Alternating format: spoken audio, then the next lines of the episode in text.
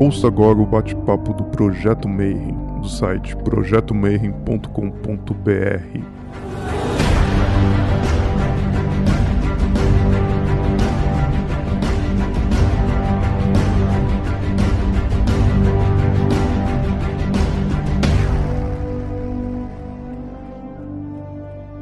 Sejam bem-vindos. A gente está gravando mais um bate-papo do Mayhem.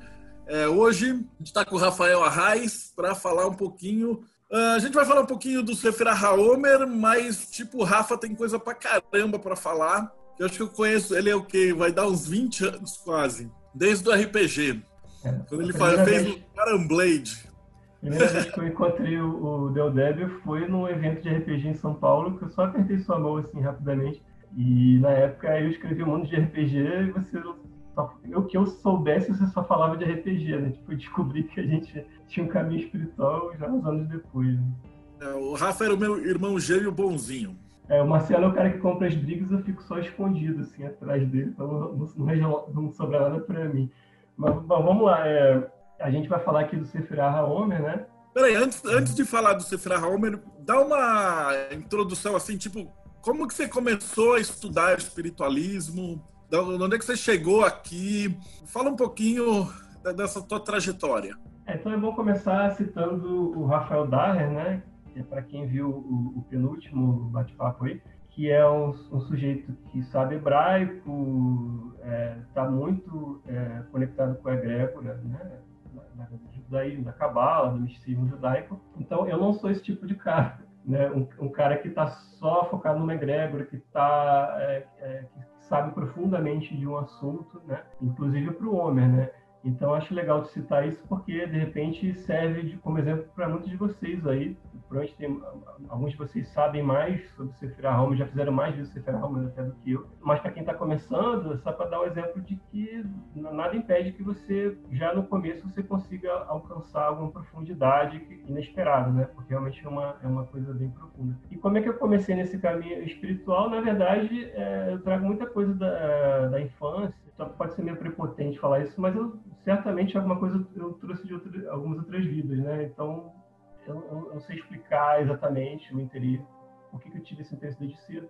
Porque na verdade é assim, eu não fiz crisma, né? Não, não tive interesse religioso. Eu gostava de super-herói, gostava de RPG, coisas assim. Mas eu sempre tive uma coisa com a espiritualidade que estava lá dentro de mim. Só que eu achava que eu era maluco, né? Basicamente era isso. Nos anos 80, nos anos 90 não tinha internet eu não tinha como ter contato com outras pessoas que estavam nesse caminho, também era muito novinho. Então, basicamente, assim, minhas ideias sobre reencarnação, sobre outras vidas e coisas assim. A minha ideia de Deus também era muito diferente de muita gente aí. Só foi encontrar coisa parecida com a minha ideia de Deus quando eu fui ler Spinoza, quando eu fui ler o Caibalho, né? Então, era bem por aí. Mas também o que me ajudou muito foi a editora Pensamento. Eu esbarrei com livros da editora Pensamento nas livrarias. Naquela época também não tinha e-books, não tinha nada disso. Não podia nem sonhar que um dia eu ia viver, traduzir eh, e vender e-books né, pela Amazon. Então, eu encontrei o Bhagavad Gita, encontrei o Tao Te Ching, eventualmente encontrei o Caibalho, Khalil Gibran, que é um poeta libanês.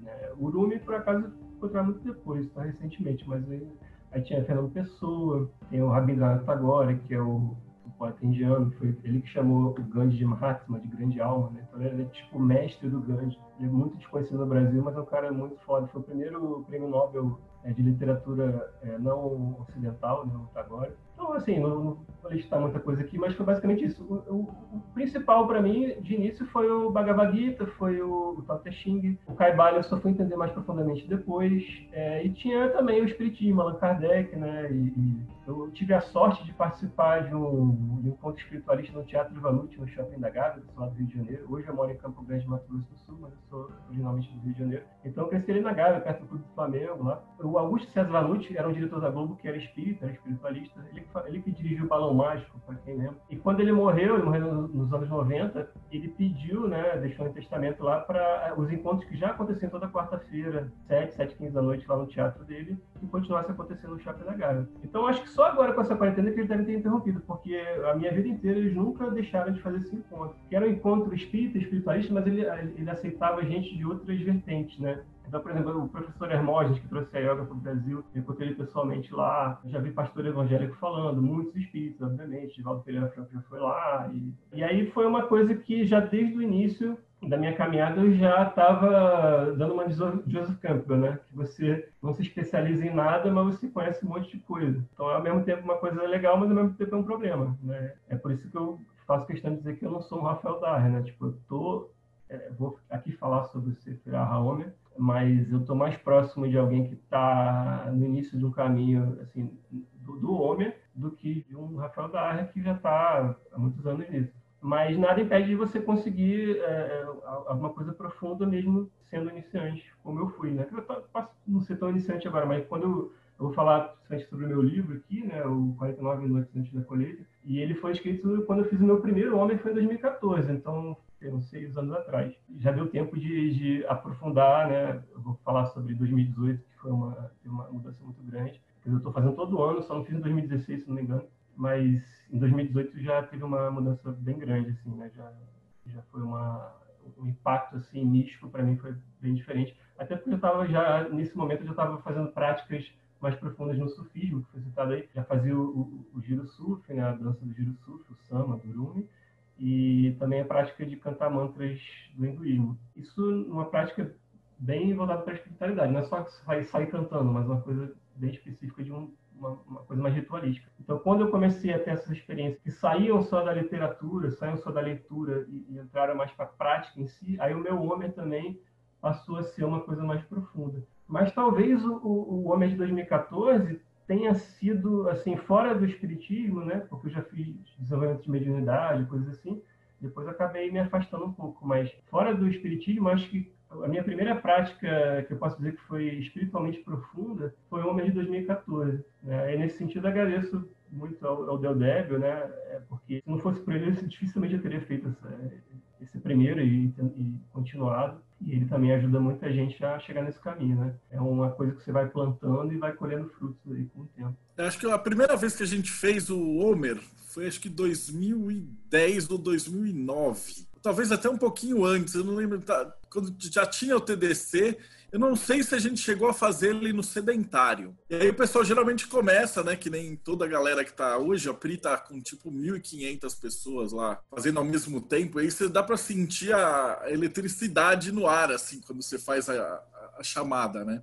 Esse 2014 que você falou foi a primeira vez que você fez? Foi a primeira vez e, e aí eu te, assim porque eu pensei em fazer antes, mas eu vi que era uma coisa que tinha que ter um certo comprometimento. Tinha aquela, vocês falavam, né, que não podia perder nenhum dia, nenhuma noite, né? Tinha um lance de não poder comer carne e eu não tenho certeza se não podia beber bebida alcoólica. Isso aí já a gente já considera avançado.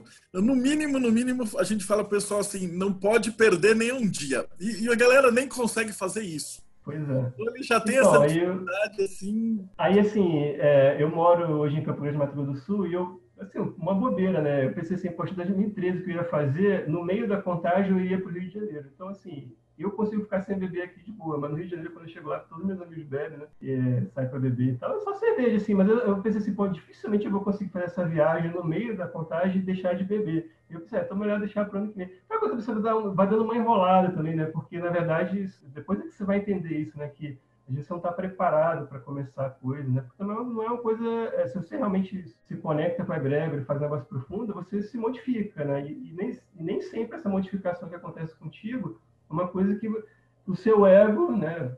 O seu ego vai gostar, né? Porque você vai ter que podar um pouco o ego, né? Como já tem o meu poema do segundo dia que chega lá o, o, o jardineiro e vai, vai podando os galhos do ego. E é uma coisa que, para quem está começando, geralmente está muito ainda conectado com a visão egóica, com o próprio ego. E aí vê, pô, peraí, isso aí não está sendo legal. Até acha que é uma coisa ruim. Né? Só lá na frente que você vai ver que é uma coisa boa. Mas eu queria falar também, que é importante falar, que uma, uma das razões também que eu estava reticente em fazer é que, especificamente do judaísmo, eu conhecia muito pouco mesmo, né? Eu nunca tive muito interesse pelo Antigo Testamento, né? Então, é, no caminho do, do, do, Espiritismo, por exemplo, você é muito você foca muito no Novo Testamento. Eles têm até meio que um, um jeito de olhar para o Velho Testamento de uma forma ruim, né? principalmente o Levítico, coisas assim.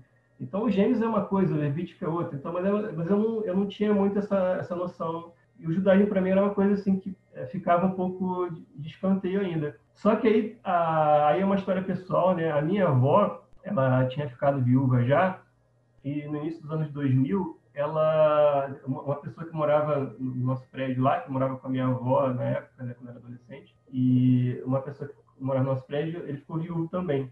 E ele era um judeu fugitivo da Segunda Guerra na Alemanha, judeu alemão, né? Então, só para dar um, uma passagem rápida sobre essa vida dele, ele perdeu tudo, ele tinha uma certa grana, a família tinha uma certa posse, perdeu tudo, veio só ele e o irmão, que eu saiba, acho que tem um primo que ele descobriu depois nos Estados Unidos, então perdeu os pais também. Eles não conseguiram validar o diploma, então o irmão dele era engenheiro e ele era arquiteto. Chegou no Brasil, o irmão dele não conseguia trabalhar na engenharia, o irmão dele acabou se suicidando.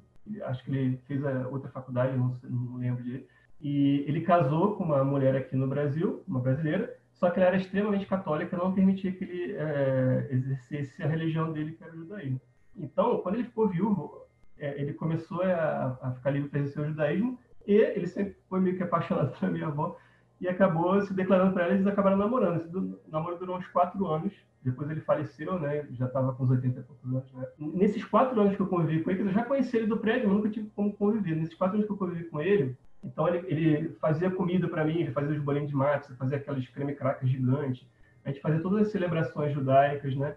E eu, apesar de não lembrar especificamente desses dias, assim, no, no nível de o que, que, significava cada celebração, ele fazia o negócio direito, ele fazia uma coisa realmente religiosa. E eu tinha uma, uma experiência muito, muito bonita assim com ele. Assim. Eu lembro que a única, a única comida que ele me apresentou que eu não gostei foi o arenque, só que o arenque não é judaico, o arenque é, é alemão. É tipo um peixe assim cru. Eu achei horrível. Mas o resto, tudo que ele me apresentou, bolinho de massa, é, os creme cracker gigantes, que eu não sei nem o nome, eu adorava, né? E, poxa, fiquei muito triste quando ele faleceu, mas uma, uma, coisa que me, que me conectava muito com ele é porque ele era uma pessoa doce, uma pessoa muito amorosa, apesar de ter vivido o que ele viveu. Quer dizer, ele não tinha assim, um sentimento de vingança, nem para com os, os, os, nazistas e tal, né? Ele era uma pessoa totalmente assim, amorosa viveu a vida inteira com a restrição sobre a própria religião, né? Casou com a mulher que não aceitava aquele exercício judaísmo, mas mesmo assim não era uma pessoa rancorosa. E assim que ele pôde voltar a exercer, ele exerceu durante uns quatro anos.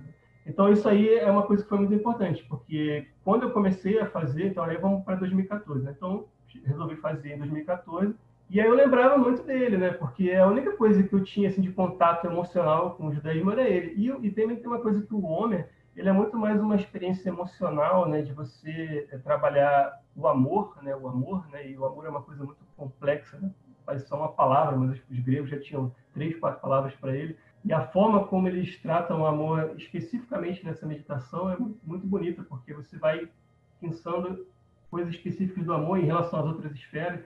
Então, tudo aquilo que você vê pela cabala hermética do que são as esferas e tal, chega no, no Homer vira uma coisa muito mais assim, tipo, parece uma poesia, né? Porque você está falando só sobre amor, só sobre amor, né? E, e, só sobre a sua relação com o amor, a sua relação com as coisas na sua vida. Então sai muito daquela coisa teórica, assim, né? Do hermetismo mais teórico, e você cai diretamente na prática. Então, é, é, é, essa conjunção de fatores, né? Como eu já, já, já era poeta, eu já tinha uma, uma interesse pelo amor, né? Sempre, sempre tentei escrever sobre isso, até de maneira filosófica, né? Inclusive tem um livro meu que chama Amar e Perder, que pode baixar de graça lá na Amazon, que é um dos meus livros mais lidos, talvez seja o meu livro mais lido, e eu falo justamente, basicamente, sobre amor ali, sobre a morte, né? Então são coisas que no homem também foram retrabalhadas e teve esse contato com, com, um judeu, né? Não foi nem eu digo com um egrégor judaico, mas foi com um judeu. Só que a, o negócio é que o contato foi extremamente pessoal, extremamente emocional e amoroso, né? Então eu realmente amava ele, me amava, então isso acho que ajudou também nisso daí. Ele ia falar justamente dessa dicotomia, porque você fala muito do amor e da emoção. Eu sou um cara absurdamente chato no sentido racional e eu tenho muita dificuldade com essa parte emocional. Então, mesmo o pessoal que não conhece a gente ou não conhece o Rafa, ele foi um dos, é um dos colunistas mais antigos que tem no, no, no TDC. Ele tem o site dele, né, o Textos para Reflexões, e eu acho que a gente sempre trabalhou muito, muito bem juntos, porque eu sempre fui o cara que foi o nerd 100% racional e o Raf sempre, desde a época da RPG, os, os cenários que ele criava é, eram baseados nos personagens que eles tinham, as relações entre os, os personagens e tal, e o meu era muito mais de regra de número de, de uma outra parte. Então eu acho que o nosso trabalho em conjunto fica muito legal. Porque a, a, tua visão, pelo ponto de vista do amor, pelo ponto de vista emocional, ele é um nível acima do intelectual, né? Ele, ele pega pela água, no meu ponto de vista, é, você consegue uma profundidade muito maior desse entendimento do que é o Homer, né? Do, do que é a contagem. Do que simplesmente, no meu caso, você pega e estuda, faz os rituais, faz as evocações, faz toda essa parada, mas eu tenho uma certa dificuldade de deixar essa energia me penetrar, entendeu? É, fazer essa, essa parte que, para você que é um poeta, é, flui muito mais fácil. Então, isso eu acho uma das coisas muito bacanas. Uh, e como é que foi o processo de escrever os 49 dias? Você ia escrevendo uma por dia, passava limpo? Como é que era a tua rotina durante esse Sefer HaOmer, Rafa? Então, é, agora começar a falar aqui, né? Depois ele virou esse livro aqui, tem e-book também. Inclusive, até amanhã vai estar em download gratuito na Amazon, para quem tiver interesse. Só pesquisar lá 49 noites, você já acha, porque tem poucos livros que começam com o número 49, né? 49 noites você deve achar. Eu ia até ler o prefácio desse livro, que é uma coisa justamente mais teórica, né? Mas eu acho que se alguém tiver alguma pergunta teórica sobre o Homer, é melhor perguntar direto para o Marcelo. Né? E já que o Marcelo fez um elogio para mim, eu vou, eu vou interromper aqui para fazer um, um, elogio sobre o Marcelo, é, que é até um pouco pitoresco. É, tenho, eu participo de alguns grupos no Facebook que o Marcelo não participa, e uma vez um, um sujeito falou assim que, que, ele achava o Marcelo mó bruxão, um mó mago, não sei o que lá, e uma vez ele encontrou ele pessoalmente, e ele viu, ah, é um cara normal, é nerd que nem eu. E eu acho que eu, eu se, se, alguém falar isso sobre mim, eu vou me sentir muito lisonjeado, porque eu acho que você conseguir é, ter esse conhecimento que o Marcelo tem e, e, se o cara te encontrar assim de bobeira assim num simpósio ou onde quer que seja e o cara achar que você é um cara normal, nerd que nem ele, já está ótimo, né? Porque tem tanta gente que tem esse conhecimento e aí se arvora em cima dele e, e fica como se fosse uma um crachá assim, ó, eu tenho conhecimento, né? E não precisa disso, né? Acho que quem já leu alguns livros do Marcelo aí sabe que é, a capacidade enciclopédica dele, no bom sentido, é, extraordinária. Essa coisa de você é, juntar várias mitologias.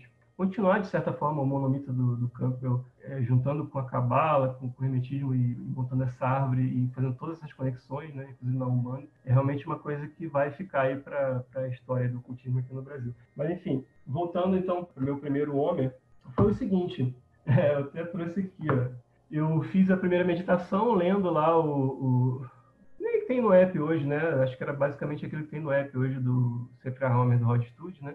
No final da meditação me surgiu um poema. Eu faço questão de mostrar sempre que surgiu quase inteiro, não tem quase nenhum erro, tá vendo? E os outros também são bem parecidos. Então, é, eu, eu sou poeta já, já era poeta antes, e eu até falava, falei pro Marcelo, isso considerei que foi meio que um milagre, porque é, eu nunca escrevi mais do que 5 a 10 poemas bons por ano. Assim, poemas bons assim, você tem uma certa noção do que você está escrevendo. Se você escreve, de repente, uns 50 poemas no ano bom, e aí metade ou menos vai ficar razoável e tem uns 5 que são bons mesmo, assim. Né? Você isso aqui ficou bom. Porque o, negócio do poema é você conseguir passar é, uma coisa que está além das palavras para as palavras. É uma coisa muito difícil. Né? geralmente, quando você fica tentando escrever um poema, você assim, não, agora eu vou escrever um poema, vou sentar para escrever um poema. Fica uma bosta. Né? É quase impossível. Se eu tentar escrever um poema, vai ficar uma bosta. Eu tenho certeza absoluta disso. Eu não preciso nem tentar. É porque, assim, o, o, o assim pela minha experiência com poesia, é, é o seguinte: você passa por uma experiência emocional e você fica com aquilo marcado em você, você tenta passar isso para as pessoas. Né? Tem até, se alguém tiver interesse depois, eu posso falar sobre o, aquele poema do Fernando Pessoa, que o poeta é um fingidor, finge tão completamente que finge ser dor que deveria sente. É bem isso, ele, ele, esse poema já dá uma clareza do que, que é a, o barato. É porque você passa por uma experiência e aí você, se você não tiver essa experiência, se não tiver essa emoção dentro de você, você não consegue fazer o, o tipo de poema que eu escrevo, né? Você não consegue fazer. E hoje em dia, por exemplo, quando eu vou para o Rio, né, quando passa essa quarentena de voltar para lá, eu sempre dou uma passeadinha no Jardim Botânico, por exemplo. Eu consigo escrever um poema no Jardim Botânico. É o máximo que eu consigo assim, forçar um poema a chegar. Eu passo, vou sozinho para o Jardim Botânico, ficando lá de manhã. Aí eu sento assim, e geralmente eu consigo escrever, mas nem sempre.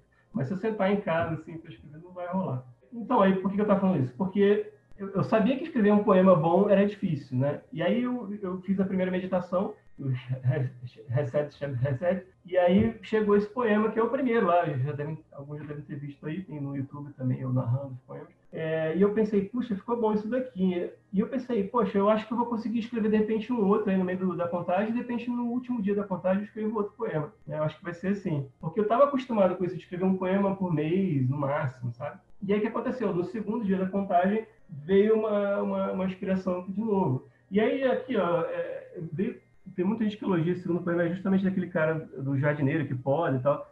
E veio que chegou inteiro também. Aí depois eu até fui me perguntando se alguma coisa não tinha a ver. Esse segundo tem a ver um pouco com uma coisa de Calil Gibran, que é o poeta libanês. Foi até tentar ver se eu tinha copiado alguma coisa diretamente, ficou na minha cabeça, mas não, era, era, é, tem a ver, mas é diferente. Então, é, eu sempre me intriguei muito com essa coisa de escrever poesia, sabe? Né? Para mim é uma coisa muito misteriosa. Então, isso para mim foi meio que um milagre, né? Eu, eu fico meio reticente de ficar falando muito sobre isso, porque é uma coisa que eu mesmo escrevi. Mas, assim, ao mesmo tempo também é uma coisa que eu recebi. Não, não tem como eu falar de outra forma, explicar de outra forma isso, né? Porque... Eu tenho um comentário aqui da Jéssica. Ela coloca que ela também escreve e ela se identifica muito com isso. Né? Fala, os melhores poemas e textos que ela já escreveu também vieram dessa forma. Então você tem essa sensação de estar tá incorporado. Porque para mim, eu tenho essa sensação de incorporação, mas eu acho que o Exu que trabalha comigo ele é muito chato. Então, muitas vezes, quando eu estou escrevendo o texto de cabala, o texto técnico, um post, eu tenho a sensação que não sou eu, o bem eu que estou escrevendo. Né? Então, é. Para vocês também é a mesma sensação. A Jéssica, se quiser abrir teu, teu microfone para falar também, tá bem-vinda. Oiê, boa noite. Então, Marcelo, você sabe que eu não tenho sensações de incorporação. Eu já tive experiências assim hoje, mas é mais uma sugestão para mim que qualquer coisa. Não é necessariamente aquela sensação mesmo da entidade, sabe?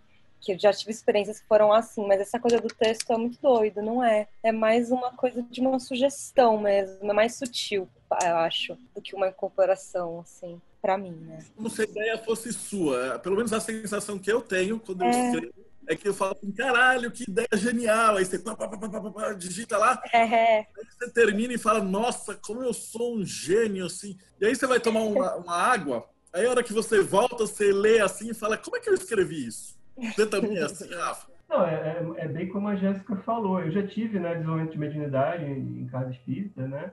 O máximo que eu conseguia é sentir presença aqui atrás de mim, sendo que eu estava sentado, é, sentado encostado numa parede, como se encostado aqui. E eu senti a presença atrás de mim, e aí que eu sabia, não, eu estou começando a desenvolver uma certa mediunidade porque eu sei que não tem ninguém atrás de mim que tem uma parede. Então eu sei meio que diferenciar um pouco, né? Não ouço voz, não, não chega nada na minha cabeça, é uma coisa bem sutil mesmo. Mas tem, também é, parece sim é, que tem muito a ver com a egrégora que você está conectado. Não sei exatamente qual é a egrégora que eu estou conectado, porque eu até falo que eu sou turista de egrégoras e se eu trabalhar aliás, bem... Aliás, eu tenho uma pergunta para você, a próxima, do Paulo. Ele pergunta assim, vivenciar várias religiões não tira a profundidade de viver e mergulhar em uma só? Então, qual é a tua opinião a respeito? Porque você falou do teu passado aí de bastante ecumênico. Então, o que, que você acha é... dessa, dessa pergunta? É justamente o que o Joseph Campbell falava, né? Que certamente a gente deve perder alguma coisa. Eu, eu, assim, eu percebi isso no sufismo, por exemplo, né? Eu tive algumas experiências no sufismo muito fortes, é, continuo tendo aí, eu pratico, quando acabar essa quarentena, eu vou voltar a praticar o giro surf, mas também tive outras experiências, vou falar muito aqui sobre isso, mas é assim, a, a pessoa quando ela está num caminho mais ortodoxo, mais assim, fechado ali, ela, ela tem umas restrições, né? No caso do, do islamismo tem bastante restrição, a nível de, por exemplo, a Naqshband, eles têm que se vestir de certa forma, tem que rezar cinco vezes por dia para Meca, um banho por dia, é, o zikr todo dia. Quer dizer, tem umas, umas coisas assim que é como se você estivesse fazendo Homer o resto da vida. Mas eles têm uns benefícios de volta. Então, às vezes eu penso, poxa, será que eu perco esse benefício de volta? Provavelmente sim. Eu perco o benefício mais daquela, daquela vertente, daquela egrégora como eu, como eu falo que eu sou um turista de egregores, né? Falo que minha religião é meu pensamento. Então eu estou trabalhando para virar um mensageiro de egregores. Quem sabe se o dia que eu virar um mensageiro de egregores eu consiga é, fazer elas conversarem. Eu acho que é isso que o Marcelo consegue fazer as egregores conversarem. É, a gente com certeza perde, né? Mas assim, é, é aquela coisa de verdadeira vontade. A minha verdadeira vontade é essa, não tem, não tem como. Eu, mesmo eu, eu, eu, hoje eu sou iniciado na, na Naqshband, mas eles até falam que eu sou um cara diferente, assim, né? Sou até o meu nome lá que escolheram, nunca tinha escolhido, parece. Eu sou um cara diferente, porque, por exemplo, é, no, no simpósio de 2018, é, o último que teve, eu trouxe lá o, o Sheikh Hamed e trouxe o. ajudei também a trazer o guru lá da Índia, né, que são as duas práticas que eu faço. E, e são duas egrégoras muito diferentes, mas eu consegui, eu tirei até uma foto com eles juntos, eles conversaram. Então acho isso legal, essa coisa, o simpósio de eu acho maravilhoso, porque você consegue juntar várias egrégoras e tem uma coisa em comum, né? Eu acho que para mim não teria como ser diferente, mas eu, eu consigo entender perfeitamente quando a pessoa se foca só num caminho, porque ela tem os benefícios também de focar só num caminho. Né? Bom, eu, voltando, eu só queria mostrar isso aqui. Ó. Às vezes acontecia de eu é, não conseguir nem virar a página, de, de, tão pronto que chegava o poema. Aí, para não virar a página, não perder, com medo de perder alguma coisa, sabe, eu, eu escrevi de lado. Esse aqui, especialmente, não tem nenhum erro, tá vendo? Então, isso aqui não é normal, sabe? Tipo, por isso que eu falo que foi meio que um milagre parado. E isso foi acontecendo, e aí eu fui eu fiz esse post isso aqui é profundo pra cacete. Eu comecei até a pesquisar mais sobre, sobre o tema. Então eu acabei lendo sobre o Lago Baomer, né? Que é aquela no 33 dia, quando tem uma, uma espécie de festa. O, o, o Rafael Darrer falou sobre isso. Os místicos da Cabala estavam passando por uma peste, né? E o, o Rafael Darrer fala que no, no, no Lago Baomer, um, um, um, místico posterior, no dia que ele faleceu, ele pediu para que ninguém ficasse triste, porque o pessoal estava triste porque estava lamentando a peste. Quer dizer, eles, eles relembravam isso que tinha acontecido, então tinha uma certa melancolia no homem por causa dessa peste, né, que matou muitos, muitos cabalistas e tal, numa comunidade lá. E aí, séculos depois, morreu um, um, um mestre cabalista e ele pediu, não, nesse dia eu não quero que vocês chorem, eu quero que vocês façam uma festa. Então, é o Lago Baomer. Só que eu também tinha lido, eu não sei, posso estar errado, eu tinha lido que também o Lago Baomer comemora quando as pessoas pararam de morrer com a peste. Se fosse hoje em dia, quando estava morrendo muita gente, começa a, a decair a, as mortes, e as pessoas comemoraram isso. Quer dizer, não era uma vitória, mas eles viram que estava começando a, a, acabar aquela mortalidade. Isso é uma coisa que eu li também, não posso dar certo, como certo. Mas então, só para dar um exemplo. Então, o Lago Baomer foi uma coisa que eu, quando fui fazer o dia do Lago Baomer, eu já tinha isso na cabeça. E aí, de repente, eu, eu comecei a, a, a conseguir escrever os poemas também que eu gostaria de escrever de certa forma. Mas mesmo assim, eu não tinha muito controle, né? É, tem uma essa coisa que eu falei da egrégora, vale a pena também comentar, por exemplo, uma vez eu fui escrever um livro que eu queria fazer contos eróticos. Não sei porquê, me deu na telha que eu nunca tinha escrito é, contos eróticos e eu achei que tinha que escrever contos eróticos. E aí chama Educação de Casa Nova. O nome do eram contos, depois é, virou um livro, tem tem na Amazon também. É, não é muito longo, não é bem curto, tem lá no meu blog. E aí eu tentei fazer uma, uma, história erótica e ela ficou uma história mística. E, assim, eu, eu, eu, eu lutava para fazer um negócio erótico e eu não conseguia. No final das contas, virou, virou uma coisa que Rumi faz muito também. O Rumi tem poemas eróticos e, na verdade, eles não são eróticos, eles são eróticos na superfície. Na verdade, eles falam de misticismo também. E eu acabei caindo nessa. Então, eu acho que eu estou tão conectado a esses egrégoras aí, é, não sei quantas, é, que eu não consigo, na verdade. Eu, eu, tento fazer, às vezes eu tento fazer um texto mais hardcore para alguma coisa, falar de política também é sempre uma dificuldade, porque não é o que eu, que eu devo fazer, de certa forma. É aquela coisa de verdadeira vontade, né? tipo, alguma coisa sempre me encaminha para escrever algumas coisas e não outras. Eu não sei como explicar exatamente, né? Mas no caso do, do, do homem foi bem isso também. Tipo, apesar de, de um dia como o Lágrima Homer eu na cabeça, não, esse dia vai ser mais festivo, né? Então vou fazer um poema mais festivo. É, não foi todo completamente festivo também, sabe? Tipo, então tem, tem toda uma, uma melancolia que preenche ali muitos poemas, porque isso está na egrégora, não tem jeito. Na verdade, é, vou falar um pouco de parte teórica aqui, a, a, o Sefer Homer começou com uma, uma, uma, coisa mais agrícola, né? De você contar o plantio lá e até o dia da colheita. Depois, com a religião mesmo, eles é, comemorava a fuga do Egito, que eu imagino que seja mais antigo do que a fuga do Egito. Então, é, começou com uma coisa mais agrícola, né, uma coisa muito antiga. Depois veio a, a, a, associação com a fuga do Egito e tal. E você também pode associar a fuga do Egito de uma maneira mais, assim, de análise, uma análise mais mística da coisa. Você considerar o Egito como um pensamento estreito, egóico, e você foge desse pensamento estreito, egóico e vira uma, uma pessoa mais aberta é, para o amor para a amorosidade em geral, até você, rece você receber Deus lá no Monte Sinai. Dizer, tem uma, uma forma de se analisar dessa forma também, né? E aí a parte mais mística mesmo está muito relacionada com essa coisa desse evento da peste e tal. Eu nem sei se eu nem sei se vale a pena para a gente que não está tão uh, conectado assim com a egrégora judaica de considerar muito isso, mas é que nesse ano especificamente não tem muito jeito, porque a conexão é muito direta, né? É, é impressionante até, é uma conexão muito direta. Então eu espero, se tudo correr bem, espero que no Lago a gente, no Brasil, já esteja é, é, decaindo o número de mortes, se Deus quiser. A Andréa Giorgini falou que a sensação mesmo é de conexão. Fazemos com a energia do tema, conexão com a luz do tema, né? João Victor pelo que também sentiu mesmo quando escreveu meu primeiro livro. Uma sensação, é visualizações bem intensas, como uma intuição, né? Realmente uma sensação de invocação. Wallace, ele também falou que com ele foi a mesma sensação. O primeiro dia do Homer ele fez um poema. Deixa eu te perguntar então, essa pegada aí de Mercúrio, você tá ligado que cada semana a gente vai trabalhar dentro de uma esfera. Então você sentiu diferença é, nessa invocação, nesse contato é, da primeira semana que é Recede é, para a segunda semana que é Gevurá? Como é que foi o processo? Dos 49, é. eu imagino que cada poema foi meio que único, né?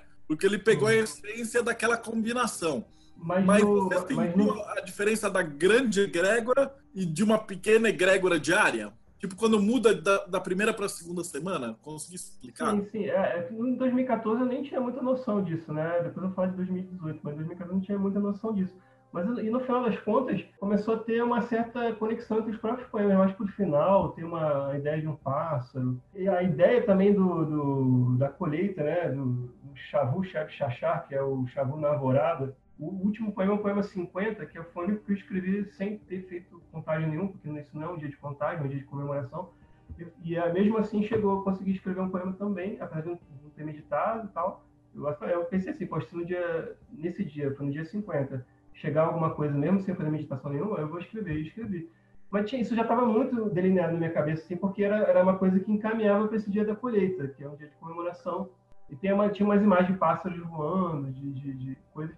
E aí é inevitável, assim, coisas que estavam em outras poesias. Tem poemas do Tagore que falam de crianças na praia, que as crianças são associadas aos santos, à pureza dos santos. Alguma coisa do Gibran, certamente, é, se refletiu ali. Na época eu já estava lendo Rumi, né? Então tem algumas coisas de Rumi que já aparecem. Então isso é inevitável, mas assim, isso não explica, né, tudo, né? É lógico que não é, não é que nenhum desceu o anjo Gabriel me, me, me ditou as coisas. É lógico que tem coisa minha ali também. Tem até um poema específico que eu falo sobre o Rente, que eu estava citando aqui no início, né? Que eu, o cara que casou com a minha avó e tal.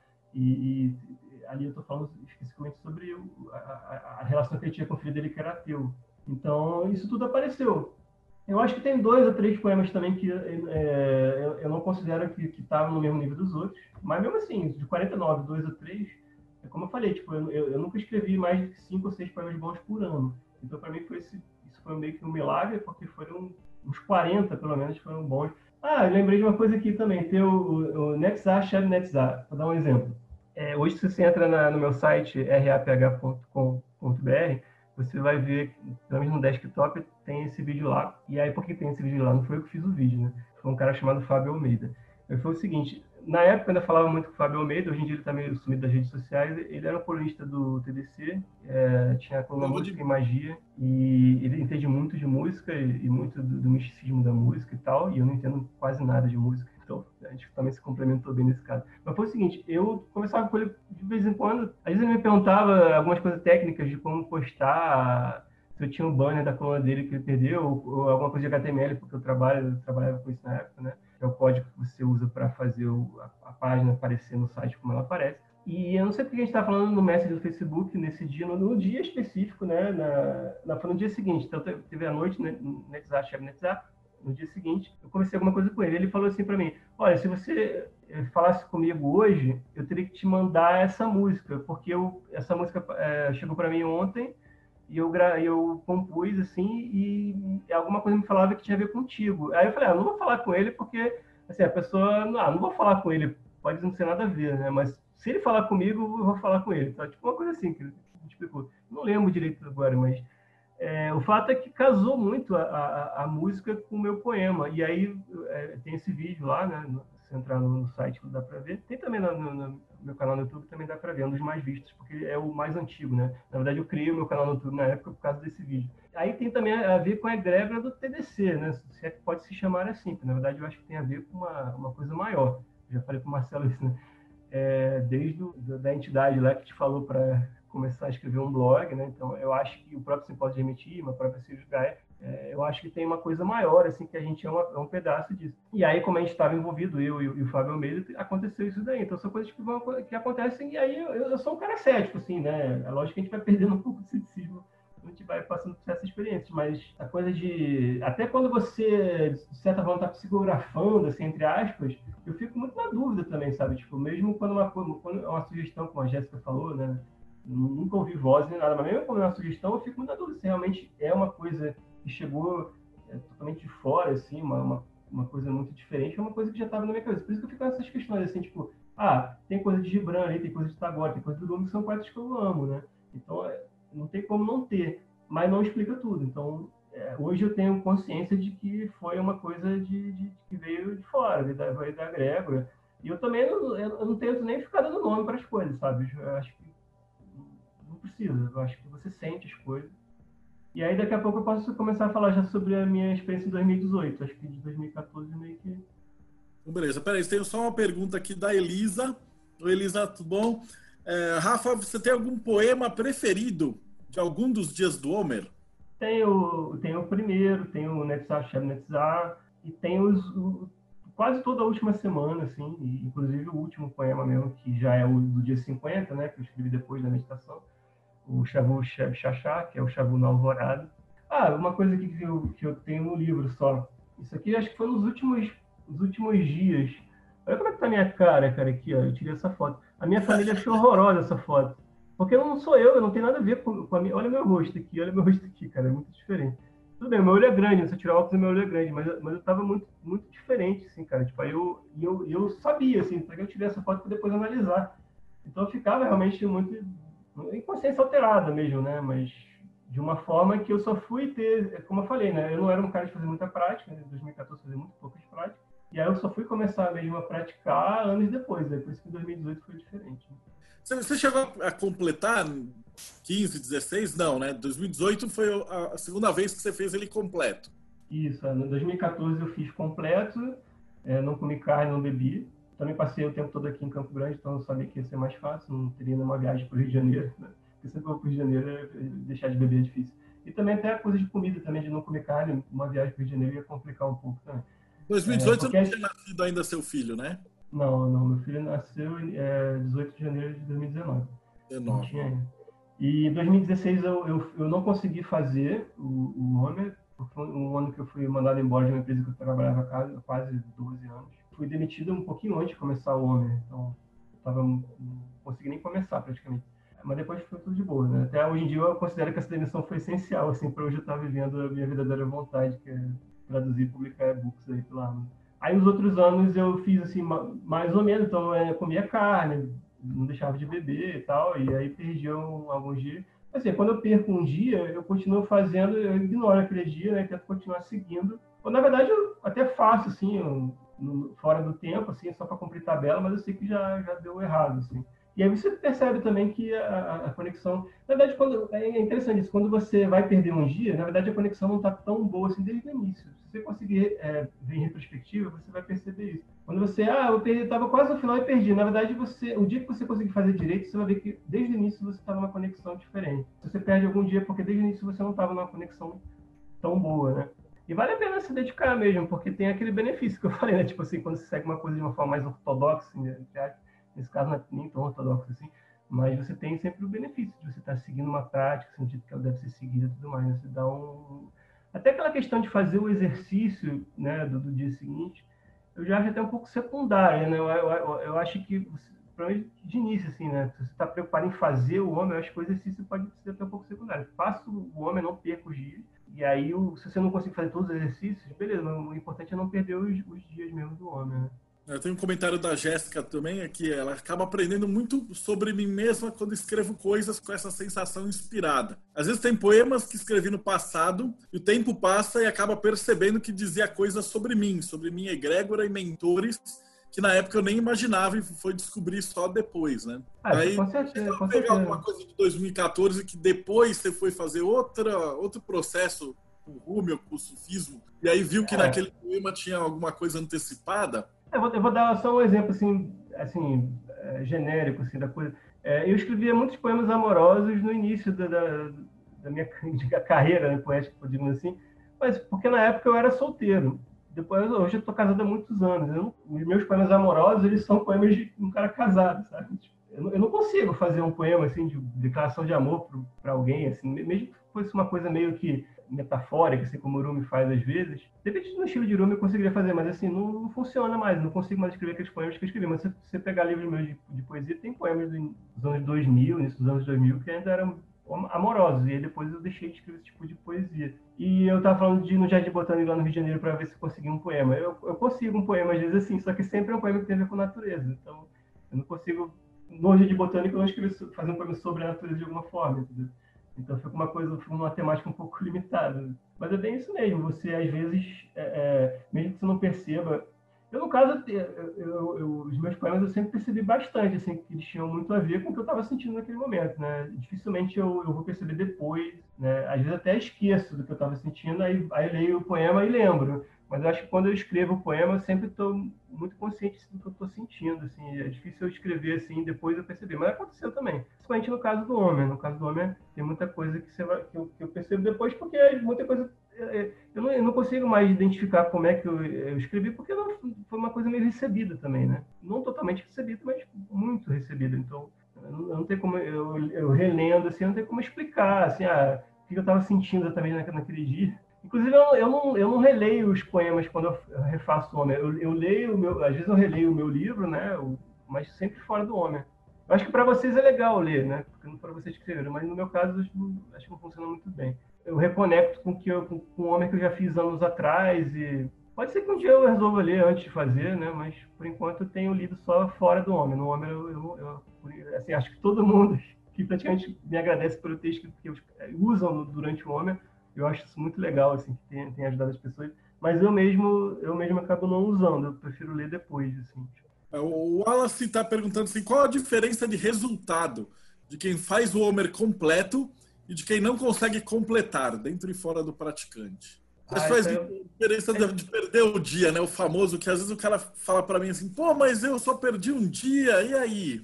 Na verdade, é... você perde tudo. É, é meio que descarrilha ah, isso aí isso entra, entra no paradoxo temporal. Inclusive, eu indico ali, eu acho que você viu também o, o, aquela série da Amazon Prime, Tales from the Loop, Contos do Loop, que fala muito sobre o tempo de maneira bem. bem Cara, eu assisti ontem, é maravilhoso esse é seriado. É Tales from the Loop, para quem tá, tá pegando. Ele é bem devagarzinho, ele vai indo, vai indo, vai indo, mas a história é tão, tão linda, cara, tão absurda. Eu achei um dos é. melhores é, seriados de ficção científica atuais, assim. É, ele é bem, eu acho que até propositalmente devagar, né, para dar uma quebrada assim nas expectativas. Quem hoje em dia quer ver umas coisas muito frenéticas assim.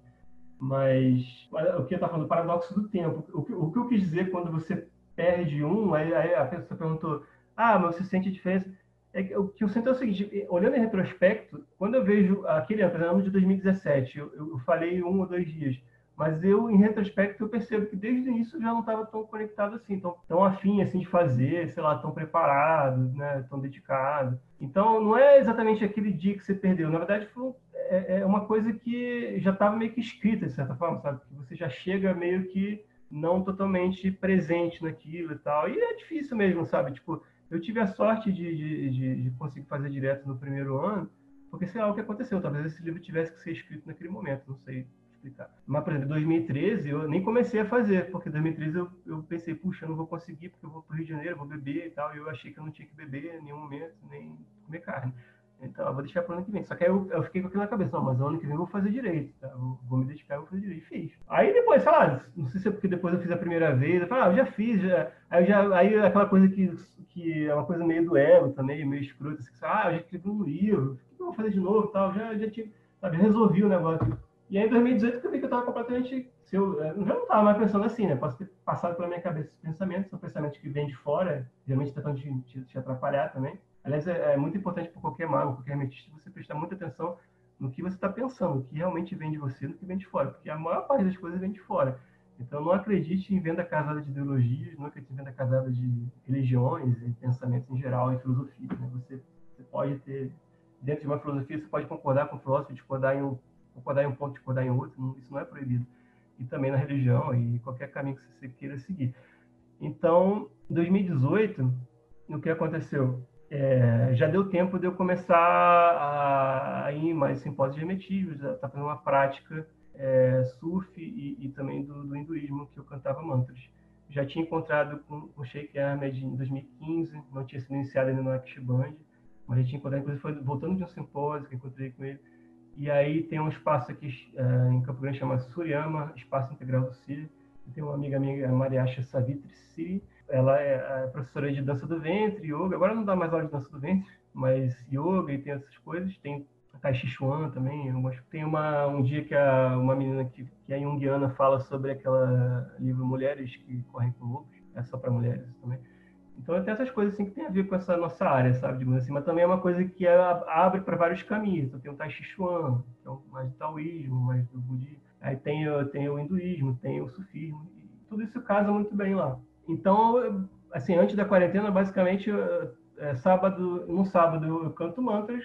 Para quem acompanha meu Instagram também percebe isso muito bem, que eu posto as fotos lá. É arroba R-A-R-A-I-S, A2Rs-A-I-S no meu Instagram. É, então, no sábado eu canto mantras, de uma forma bem ritualística mesmo.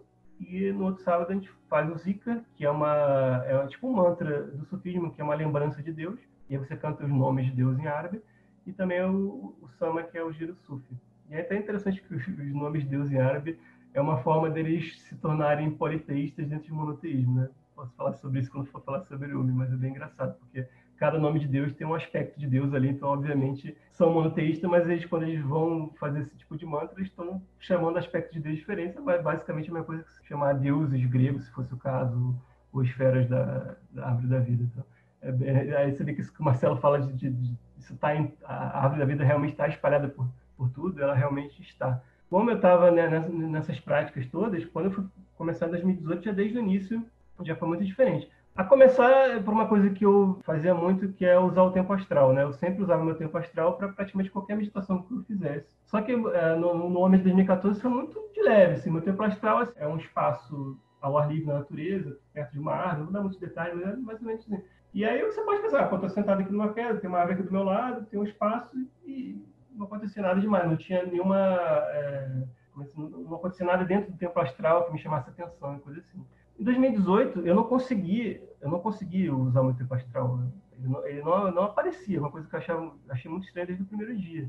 E depois eu fui entender que, ah, então eu vou deixar sem, sem isso daí. E aí eu, a maior parte do tempo eu estava num ambiente que eu não sabia nem identificar muito bem o que, que era. Eu posso dizer que é um deserto, talvez mas eu não, eu não sei se é exatamente um deserto, mas talvez com o meu cérebro eu consiga entender um deserto. E aí aconteceram coisas assim, tipo, não sei se vocês passam por isso, colunas de fogo vindo do céu, não sei de onde do céu, é, você é, vê a sua imagem se modificando, se metamorfoseando e coisas assim.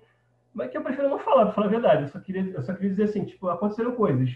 É aquela coisa que não, é, é do meu íntimo, assim, é, pode soar até um pouco prepotente se eu falar o que eu vi, eu não sei se se isso realmente aconteceu ou não. É, a nível de uma modificação da experiência mística em si foi muito grande.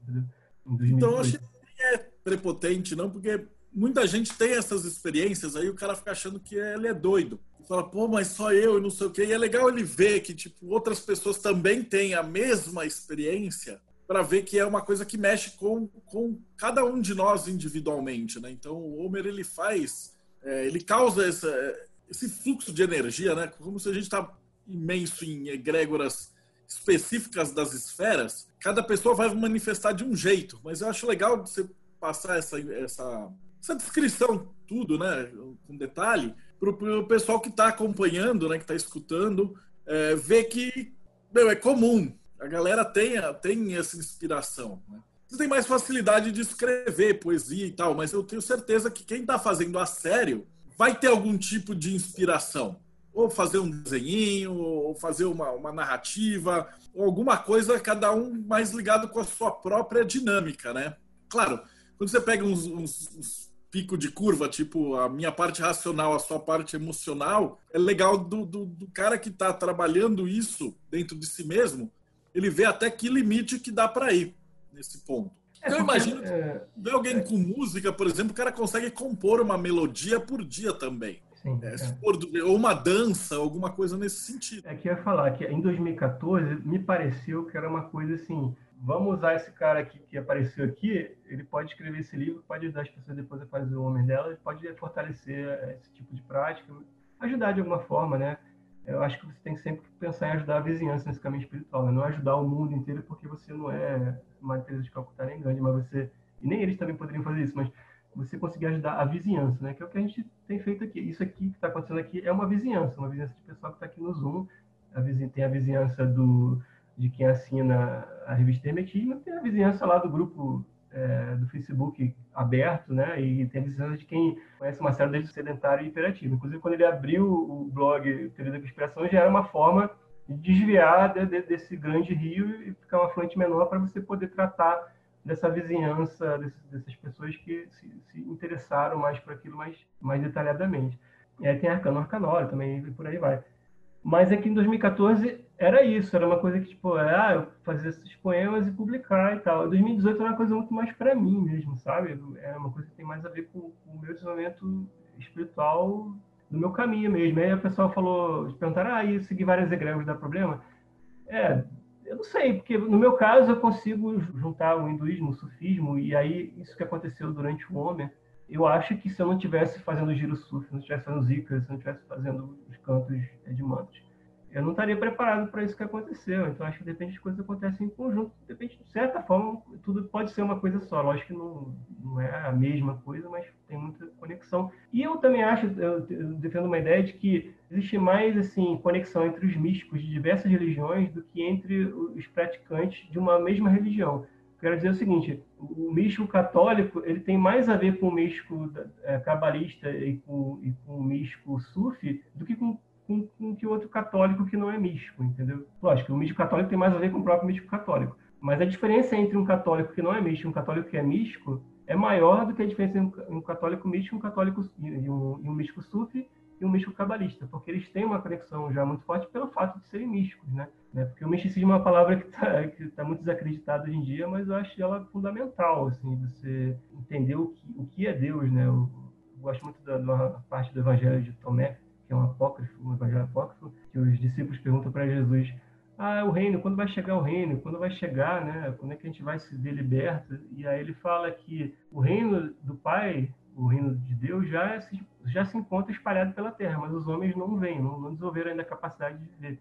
Né? Então, acredito muito nisso. Inclusive, isso tem muito reflexo no, no, nos poemas do Homer também, porque é uma coisa que eu sempre carrego comigo. Assim, eu acho que é, se Deus não está aqui agora, mais perto de mim do que meu próprio olho, eu não sei onde ele poderia estar. Se a gente não estiver dentro de Deus, a gente está onde exatamente? É mesmo que você pensar do espaço-tempo. Se você não está dentro do espaço-tempo, onde, onde exatamente você está? Né? E, e, Deus é o espaço-tempo e algo a mais. Né? Então, para quem se interessou sobre essas coisas, o meu vídeo no, no canal Conhecimento da Humanidade fala justamente sobre isso, do tudo e o nada, foi uma longa história. Mas é isso. Então, tipo, o misticismo é isso, tá? Em, em contato com, com, Deus, de certa forma. Você pode dar vários nomes também para isso, né? É, o próprio amor mesmo, o amor místico é uma forma de você falar de Deus e estar em contato com Deus. E aí você está em contato com essa coisa que é uma coisa meio eterna, meio fora do tempo, assim, uma coisa que não se explica muito racionalmente. E aí você fazendo práticas é, é você desenvolve esse tipo de contato e serve para várias vertentes diferentes. Eu acho que aí melhora a minha capacidade de fazer o giro suf, melhora a minha capacidade de fazer o Sefer Homer, melhora a minha capacidade de cantar mantras, tudo isso vai junto. Mas eu imagino até que se você for um, um, um cara mais da egrégora como o Rafael Daher, você logicamente vai ter mais material assim para passar pelo homem com, com, com, muito mais informação e muito mais emoções surgindo, né? Não, não chego nesse ponto, mas eu, mas eu acho que eu não deixo de estar conectado também. Ó, o Felipe está perguntando assim, né? Está com dificuldade de exercitar o amor e a bondade com o vizinho de som alto.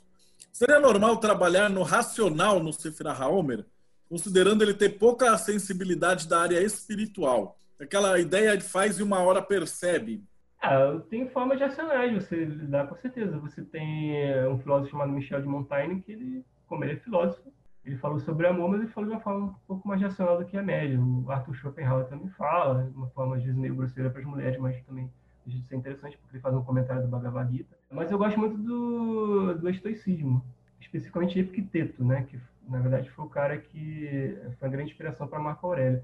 Então, Marco Aurélio é muito conhecido, Sêneca também é muito conhecido, mas acho que Epicteto ainda é maior do que eles. E ele falava uma coisa muito, muito básica, assim, que você deve se preocupar com que você faz parte da sua decisão, né?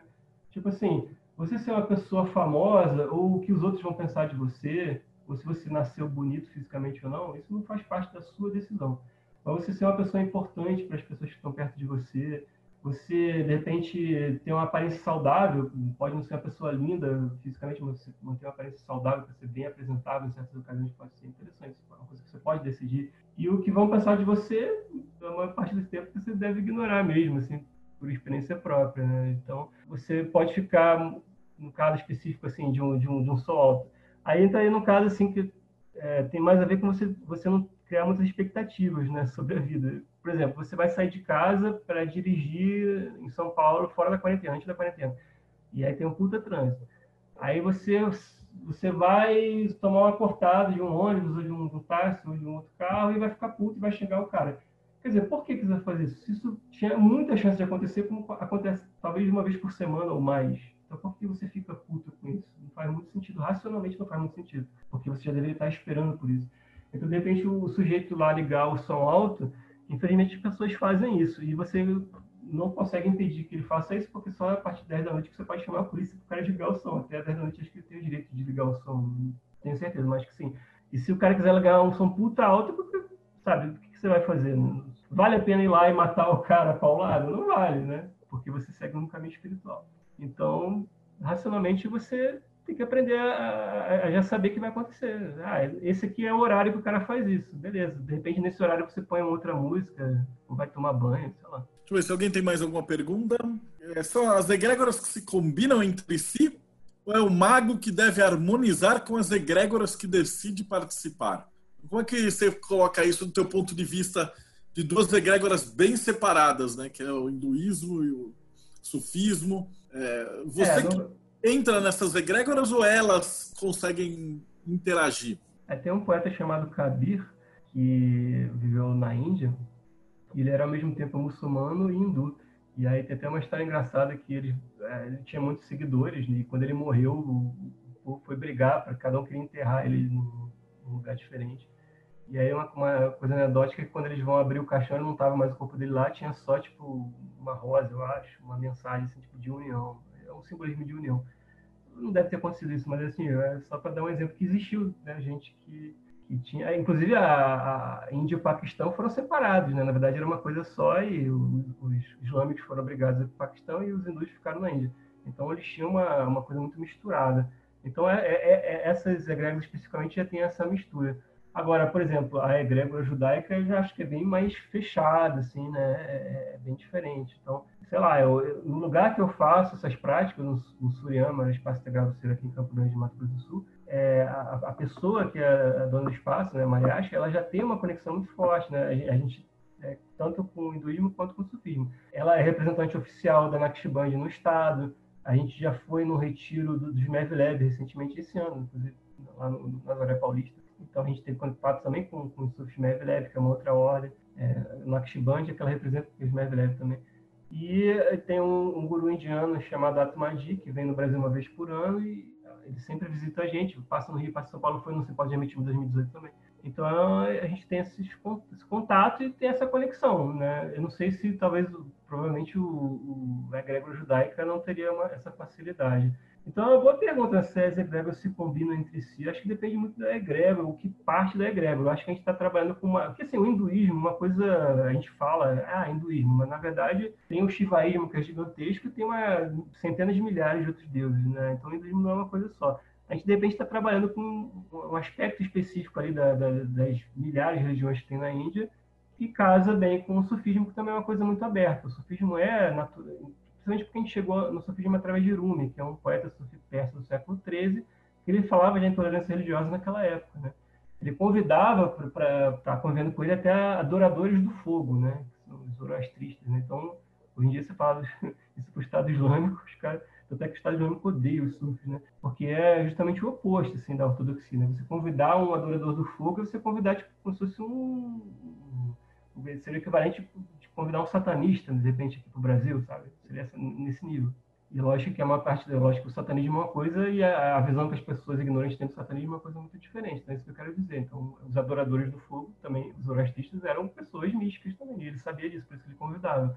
Mas você entender é, que ele conseguia fazer isso no século XIII, né? Então, você vê que era uma coisa muito tolerante. Então, a gente chegou no, no sufismo através de Rumi. Então, isso acho que explica essa conexão.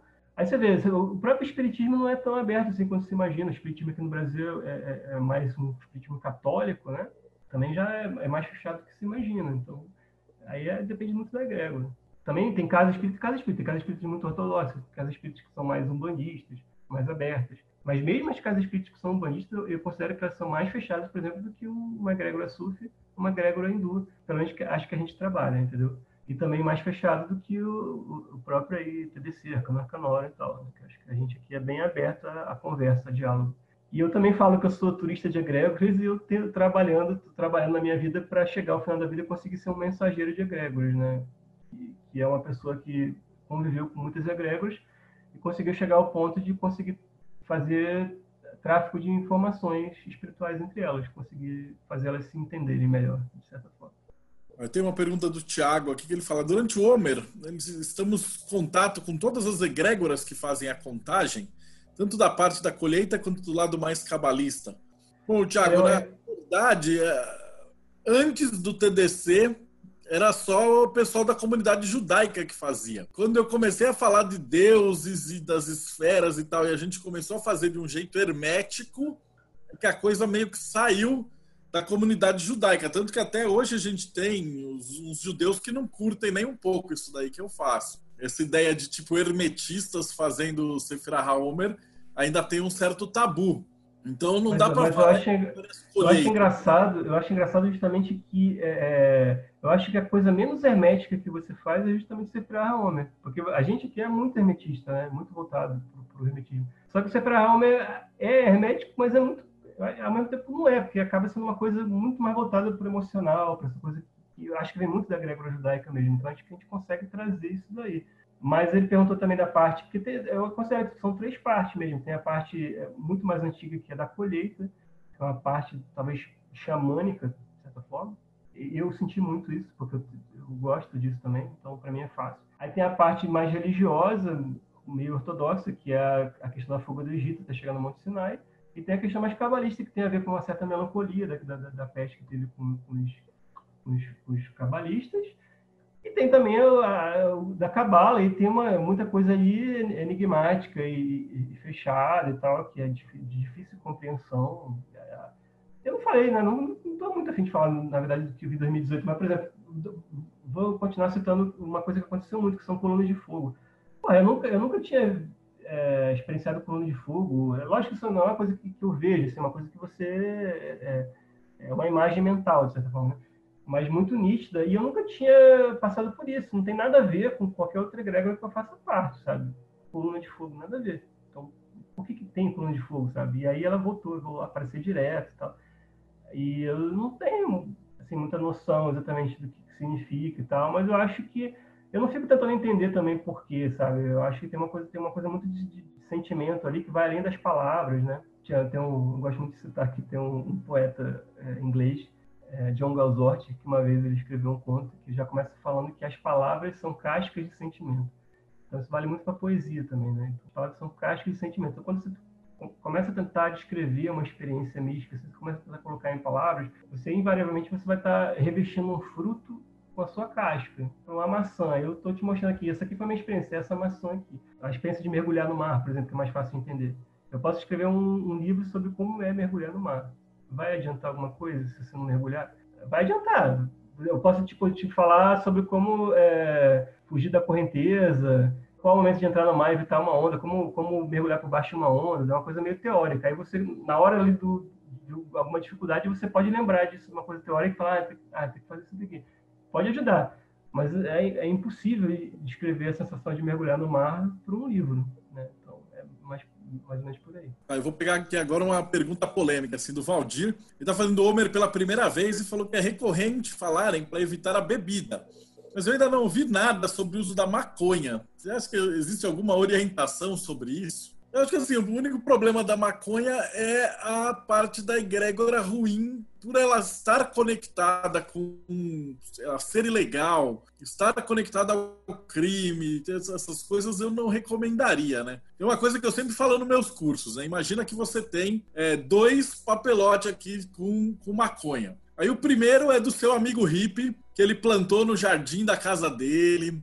Aí ele rezou lá, canta kumbauá todo dia, põe no solzinho, rega, põe mantra, e aí a plantinha cresce, sobe e tal. E aí você faz um cigarrinho. O outro cigarrinho foi feito, plantado por criança escrava na fazenda do político. Aí vai no helicóptero do outro político, aí sobe o morro, aí tem o Zé Pequeno. Ela passa assim, chega em você num papelote que tá, tem até sangue no papelzinho. Problema não está na maconha. O problema está na egrégora que vem atrelada a esse Deva, né? Então aí a gente teria que falar um pouquinho do, do Castanheda e de por que que a, a, a, quando você usa algum enteógeno, você usa alguma erva, alguma coisa, na verdade você está abrindo uma porta para ter essa percepção. Então, se a gente falar qual, qual é a recomendação, provavelmente todas as recomendações são o seguinte: ó, a menos que você plante na sua casa e você cuide e que ela seja produzida de um jeito muito especial, eles são contra. Porque uma vez que você vai estar no meio dessa egrégora, você vai estar ainda abrindo a porta da sua percepção para trazer aí uma energia que não vai ser a melhor possível. Então, é, eu acho que isso vai ser ampliado ainda no, no Sefirah Haomer. Então, o problema não é da maconha, ou do LSD, ou da bala, ou do ácido, etc o problema é em como é que essa energia está sendo feita. É a mesma coisa que a gente costuma falar pro ayahuasca, né? Pô, eu posso tomar ayahuasca durante o Sefirah Haomer? Fala assim, cara, você pode, mas vai num lugar sério.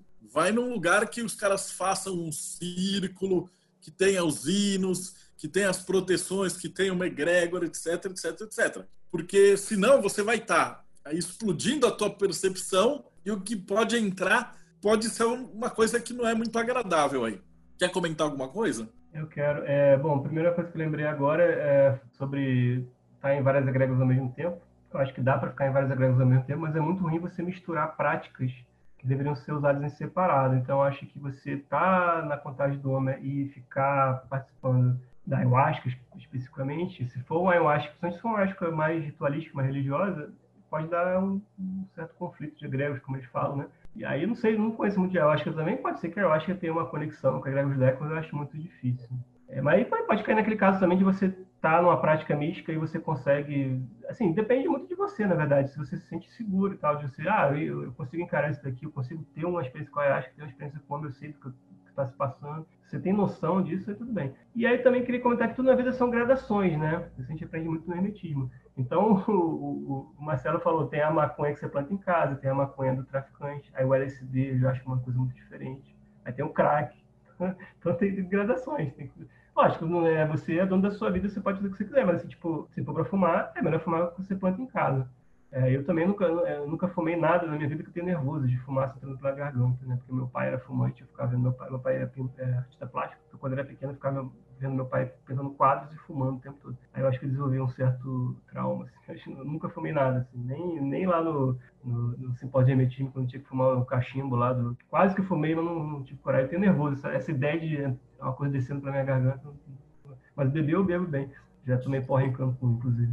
A Jéssica fez um comentário assim: quando ela tinha 13 anos, ela leu um livro chamado Dia do Coringa. Ele me despertou para filosofia e espiritualidade. Né? Na história, as cartas do baralho ganham vida de acordo com a criação de um ser. E ele brinca com esse arquétipo do Coringa, que não pertence a nenhuma egrégora, porém passeia por todos os jogos, se encaixando aqui e ali, né? O tal do louco do tarô. O Coringa seria aí um turista de egrégoras? Talvez o louco do, do meu tarô tenha vindo daí, né? Aí já é outra história, mas assim, basicamente, quando eu fiz o, o EAD, né, o curso tarô do, do mesmo, tarô também foi uma coisa que eu também achava que não era nada demais, assim. Sim, eu achava que tinha um certo uso e tal, mas não conseguia entender, assim. Eu achava que era uma coisa para prever o futuro, só aquelas coisas que as pessoas que não, quando você está ignorante sobre o assunto, você normalmente tem essa percepção. Eu também hoje amo filosofia, quando eu era adolescente achava que filosofia era basicamente uma coisa difícil que não servia para nada. Eu sempre falo isso. Tipo, eu comecei a ler filosofia já com 19 anos, praticamente, 18, 19 anos.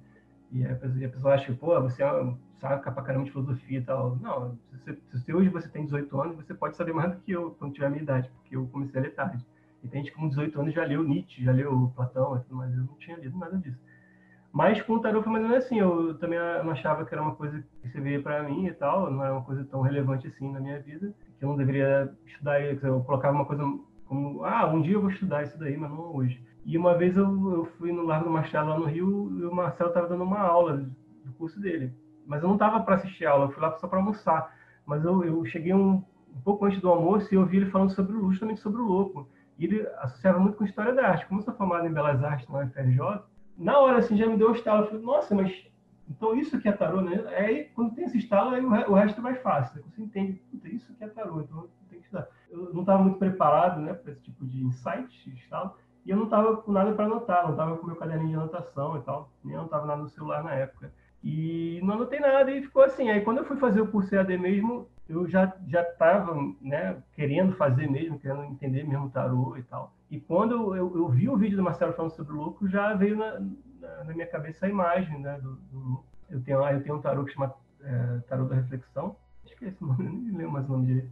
E, só que ele, ele pode demorar anos para ficar pronto, porque depende do Roy Mesquita, que é um dos amigos meus, de, de, fazer as cartas, né? Que é uma coisa também, é uma das coisas de egrégora, que eu acho que desde o início estava conectado com ele. Acho até que o tarô é mais dele do que meu. E a gente fez algumas cartas, mas não está ainda no, no, no, início. Acho que tem umas 10 cartas no máximo. Mas o, o louco já foi o suficiente para demonstrar essa coisa de que você não explica muitas como as coisas acontecem, né? Porque ver essa imagem do que o, o, o louco do meu tarô, você pode entrar no meu site raph.com.br, tem lá o tarô. Aí, é, tarô, para tarô da reflexão, tarô para reflexão, uma coisa assim. Mas é basicamente um louco que está voando para fora da carta. É, ele está com uma veste, uma, uma veste de hindu, mas também tem um, um, umas coisas meio surfs, então tinha muito a ver comigo, né, pelas minhas práticas, mas ele já estava voando para fora da carta, né? tipo, ele não estava nem caindo no abismo, já tava, o salto de fé dele já foi tipo um voo para fora da carta. E talvez tenha a ver comigo isso, né? De você voando, você consegue ver a, diversas egrégoras e aí você atua como uma, esse coringa que fica flutuando por cima delas. Não que você esteja acima delas, né? não seja superior a elas, estou dando no sentido de que você consegue mais facilmente trafegar entre elas e tal. E eu acho que para isso também você, você tem que tomar muito cuidado para não entrar em nenhuma guerra, né? nenhuma disputa, nenhuma, nenhuma treta. Acho que fica mais fácil se você não, não, não entra nas tretas. Cada egrégor tem as suas tretas, né? Então eu também sou um cara que tenta ficar fora dessas tetas. Aí o Marcelo me ajuda nisso, porque o Marcelo entra nas tetas e eu fico só observando. Não sei se eu expliquei direito, mas é, mas é o, o, o meu louco do, do, meu tarô é, tem um pouco a ver comigo nesse sentido, que está voando por cima das egrégoras, é mais ou menos isso que eu quis dizer. E você, você sentiu os exercícios quando você fez? Você, tudo bem, você fez a poesia, ok. E aquele exercício do dia seguinte? Tipo, ah, perdoe o inimigo, faça alguma coisa? É, nem, nem, aconteceu para você? Nem sempre eu, eu, eu, eu, eu conseguia ter assim uma, uma pessoa para praticar aquilo porque eu sou um cara que trabalha em home office e tal não tenho assim as minhas amizades são da prática de hinduísmo e sufismo e do pessoal que eu jogo basquete uma vez por semana então realmente não tenho muitas amizades meus amigos estão mais no Rio de Janeiro e aí não, não tinha muito essa coisa ah, não cheguei ao ponto de ah, ligar para alguém para falar alguma coisa ou talvez hoje por ligação por vídeo talvez funcionasse melhor né? Mas, então, algumas coisas eu, não, eu, realmente não fiz. Mas, assim, no geral, assim, eu sou uma pessoa, graças a Deus, assim, não tenho muitas tretas na minha vida, assim, né? em geral, assim, não tenho muita dificuldade de expressar meus sentimentos. Mas já, já fui assim, né? Quando eu, eu era muito tímido, quando eu era pequena e tal. E aí fui melhorando com o tempo. Melhorando no sentido de, de sair do casulo, assim, né? Tipo, como era uma pessoa é, muito sentimental, assim, tinha uma, uma emoção mais à flor da pele, digamos assim, né? Quase como se fosse uma mediunidade aberta, eu não fosse médium mas é tipo assim, era uma pessoa muito emotiva e tal, né? E aí eu criei uma, meio que um casulo emocional para conseguir sobreviver no mundo de chumbo que a gente vive. Quando eu me senti seguro o suficiente para administrar minhas emoções, eu comecei a, a, sair do casulo lentamente. Então acho que hoje já estou numa fase de estar tá com o casulo mais aberto, estar tá conseguindo lidar assim, com, com, questões emocionais de uma forma mais saudável. Então esses exercícios para mim não, não são é, a grande dificuldade do homem, não. Para mim, a, a, grande dificuldade é lembrar, é se dedicar e, e, e se conectar mesmo, sabe, né, na egrégora. Acho que para mim isso é muito mais importante. Por isso que eu falo que o exercício depende para mim, né? Na minha experiência é uma coisa mais secundária por isso. Porque eu acho que, para mim, o essencial é estar, tá conseguir se conectar com a egrégora. E aí tem a ver também com a, com a questão das relações, porque tem, tem, a ver com poesia também. Eu, uma das razões que eu tento não, não tretar muito com as pessoas, principalmente com as pessoas mais próximas, com a minha esposa, com meu pai, com minha mãe, gente da família ou com meus amigos mais próximos, é porque, lógico, se eu tretar com, o meu pai, se eu tratar com um amigo muito próximo, isso tem uma carga emocional que, que eu vou ficar sentindo. E quando eu fico sentindo esse, essa carga emocional de, de um tipo de treta como essa, eu não consigo escrever, eu não consigo escrever poema. Eu tenho uma dificuldade muito grande de, de trabalhar, em geral. Até para traduzir, porque as minhas traduções também dependem muito de eu estar num bom estado emocional. É aquela coisa que que o Marcelo também fala que você tem que ser mago 24 horas por dia, né? E é bem isso, porque você tem que estar é, equilibrado o máximo possível para poder estar nesse caminho espiritual. Não adianta você ser cristão só quando está na igreja, digamos assim, sabe? Ou ser espírita só está no centro espírita. Você tem que ser, se você for nesse caminho, tem que ser espírita, ser cristão o tempo todo, né? E aí no caminho espiritual, como eu já estou em várias igrejas ao mesmo tempo, talvez funcione por causa disso, porque eu tento estar tá, é, emocionalmente e espiritualmente equilibrado a maior parte do tempo. Nem sempre dá, né? Nem sempre eu consigo. Posso dar um exemplo que a, no ano passado minha avó faleceu. Minha avó foi, também foi minha mãe. Essa mesma avó que tinha casado com o rei Samuel, que tinha falado do judeu, né? ela faleceu o ano passado atropelada em Ipanema. Já tinha 85 anos. Mas, tipo assim, eu estava no meio de uma tradução do, da meditação de Marco Aurélio e eu parei uns três meses, não conseguia traduzir uma linha, sabe? Mas eu vivi, vivi o luto, fiquei muito triste e tal, consegui é, contornar e quando eu me senti bem de novo, eu consegui voltar a fazer tradução. Então tem, tem coisas que dá para fazer, assim, tem, dá, dá para eu divulgar alguma coisa. Talvez até fazer um vídeo no YouTube que seja uma coisa mais técnica, mais, uma coisa mais. falar mais de teoria, mais de coisa assim. Agora, você fazer uma coisa mais assim, espiritualmente profunda, como uma tradução de um filósofo como Marco Aurélio, do inglês, né, claro, mas quando eu traduzi o Bhagavad Gita, quando eu traduzi o Kaibalya, tudo isso eu traduzo muito lentamente, porque eu, eu também, a cada dia que eu sento para traduzir, eu tento ter uma, tá bem equilibrado e tal. Então, tem várias experiências, assim, quando eu traduzi o Dhammapada do Buda, do, não é do Buda, né, mas dos discípulos que, que escreveram o que ele falava, é, também de uma versão em inglês eu traduzi, mas eu me sentia como se eu estivesse na época de Buda, como se fosse caras que andava junto com o Buda. Eu tinha essa sensação, assim, para poder estar tá trazendo a, aquela tradução, entendeu? Então eu sempre trabalho dessa forma. É, e aí se eu não estou bem, eu não consigo. Então acho que é até uma coisa meio egoísta, de certa forma. Eu, eu, tento ficar bem porque eu sei que o meu trabalho depende de eu estar bem.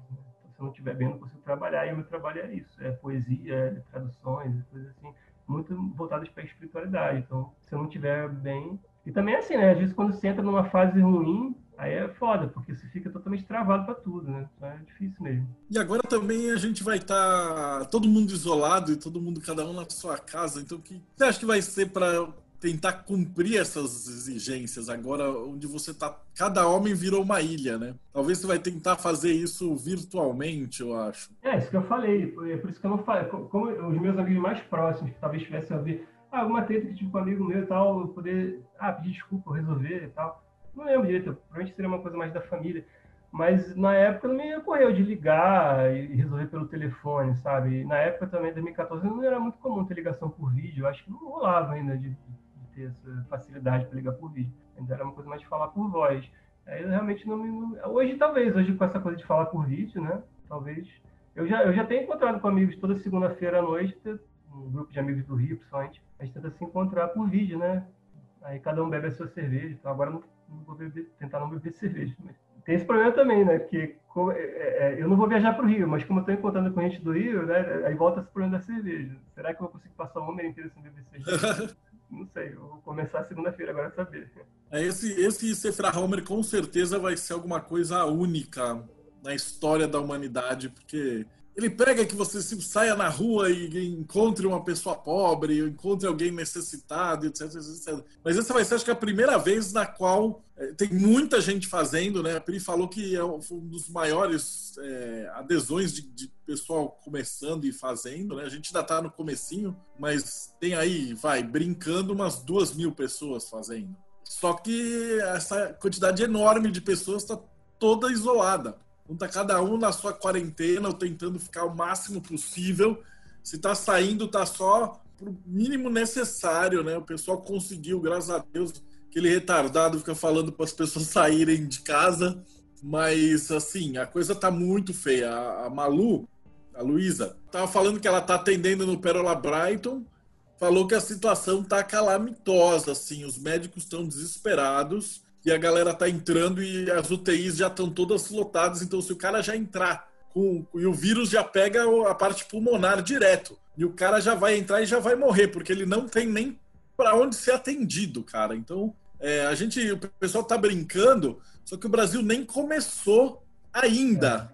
É, tem um, um, meme, um, meme, que você postou na internet que é como é o Coronavírus Experience. Aí, aí não, eu vou postar amanhã de novo, porque tá assim ainda, nem a começou. A gente, a gente, ainda não chegou na descida da montanha russa, está subindo. É, ainda tá no meio da subidinha ali, cara. É. Mas, mas essa coisa do, do, do Covid-19, né? Bom, primeiro tem uma conexão muito forte com a parte melancólica do homem, que tem a ver com aqueles é, cabalistas que passaram por uma peste também, né? E, e, imagina, naquela época que não se sabia exatamente o que, que era né, um vírus, né? Ninguém tinha noção do que, que era uma coisa. Ele continua sendo invisível, mas pelo menos você tem noção do que, que é. Mas é, eles poderiam estar achando que era uma praga, uma, uma, uma, punição divina, que era comum na época, se pensar assim, né? Não sei, mas e, e, aí a melancolia também, quando de repente o cara se sentia culpado de estar sendo punido por Deus, não sei se passava isso pela cabeça dele, né? Que é uma besteira, mas pode acontecer. Então tem isso, tem essa conexão e tal. E, mas tem também a, a questão, aí isso vale para todo mundo, né? não só quem está fazendo homem, mas que a, a, o vírus é muito democrático, né? Ele já está você segue, por exemplo, um, um, ator de Hollywood, segue um jogador de basquete americano, segue um cara que, que faz retiro na Índia, tá todo mundo em quarentena ao mesmo tempo. É, só na Índia é uma. Já, se fosse só a Índia, já seria a maior quarentena da história, né? São pelo menos 21 ah, o, dias. O Gaiman postou ontem que acho que a tia dele morreu. E ele estava isolado porque ele não, não pôde nem ir no velório. É. Então, tem essa parte, né? Tem vala comum em Nova York. Quantos, quantos anos que não tem vala comum nos Estados Unidos? Acho que nem no 11 de setembro teve vala comum. Enfim, mas o, aí ele, ele, ele te, te, lembra da sua mortalidade e também lembra de uma forma que é o seguinte: não importa é, bem onde você mora, quanto dinheiro você tem, o mais que você pode acontecer se tiver muito dinheiro é você conseguir talvez ser bem atendido no hospital, mas mesmo assim não, não significa que você vai sobreviver, né? Dependendo da sua idade, do seu grupo de risco. Ó, tô com uma pergunta aqui do Wallace também. O exercício do Homer está mais relacionado ao autoconhecimento, à subida na árvore da vida ou com a transmutação? Pô, Wallace, as três coisas que você falou são a mesma coisa. Você quer dar uma separada? Porque para mim, autoconhecimento, subida da árvore da vida e a transmutação são as, três coisas é a mesma coisa. É, o, o caminho místico, né, que está falando de misticismo, é justamente você encontrar a divindade dentro de você e, e, a partir dali você é, entender que, que, que, o reino está espalhado pela terra e os homens não vêm, né? Você, uma forma de você perceber isso é você olhar para dentro. Também tem a forma de olhar para fora, talvez mais desconhecida, né, mais heterodoxa, né? Mas é, tem até aquele o livro da Anne Bessan, é, Introdução ao Yoga, que eu já publiquei a tradução também, em e-book, ela fala sobre chegar ao eu, exemplo, mais que seria a divindade em você, né? ao eu pelo eu, que é o eu, você olhando para dentro, ignorando todos os estímulos externos, entrando num caminho místico de autoconhecimento e tal, eu pelo eu, vai ter um eu pelo não eu, você tentar descobrir eh, espalhado por tudo que é, tudo, tudo que é essência e tudo que não é essência, tudo que é só parte, tudo que é essência. E é uma coisa até meio de, de, de você ter um sentimento do, do cientista que olha para a noite o do, do, astro, do astrônomo, né? olha para a noite e vê o tamanho do universo e tem um, um, arrebatamento.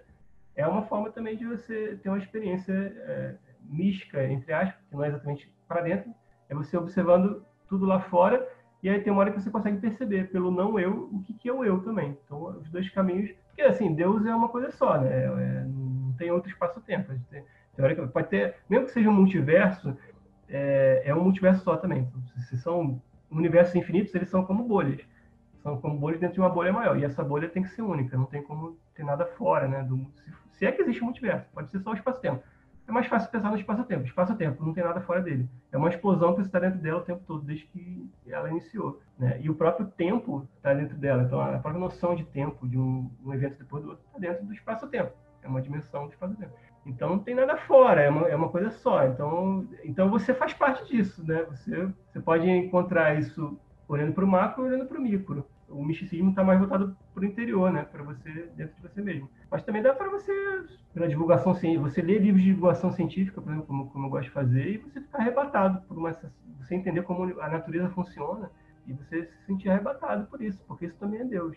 É lógico que as pessoas não vão, não vão usar esse nome, mas isso é só uma palavra, né? Cada um, cada um vai entender essa palavra da sua forma. E, e, quanto menos dogmática uma pessoa, quanto menos dogmas ela segue, mais variada vai ser essa, essa, esse entendimento dessa palavra. Isso que é a beleza da coisa, né? Cada um aqui vai, provavelmente cada um aqui que está nessa live tem um entendimento de Deus e que não é exatamente igual ao do outro. Isso é, é maravilhoso. Tem uma pergunta aqui do Davi.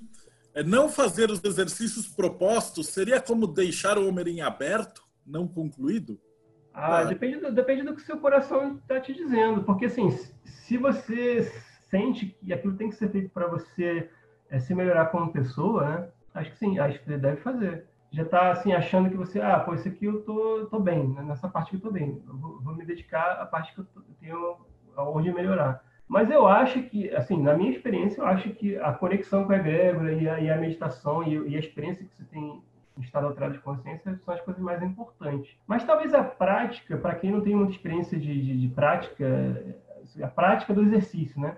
Para quem tem muita é, experiência de prática religiosa em si, de prática mística, de estado alterado de consciência, talvez essa prática ajude né, também, porque aí é você está se abrindo para esse caminho, né? Então você vai, talvez com a prática Talvez no próximo ano que você vai fazer, você vai dar menos importância para a prática e mais para a experiência mística em si.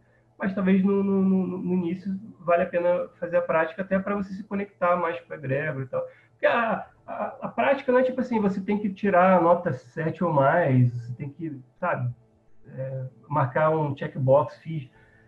O lance da prática é te, te levar a experienciar alguma coisa, né?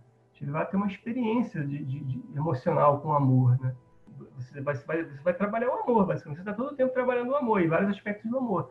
E, e, você só consegue trabalhar no amor experienciando ele. O amor é como mergulhar no mar.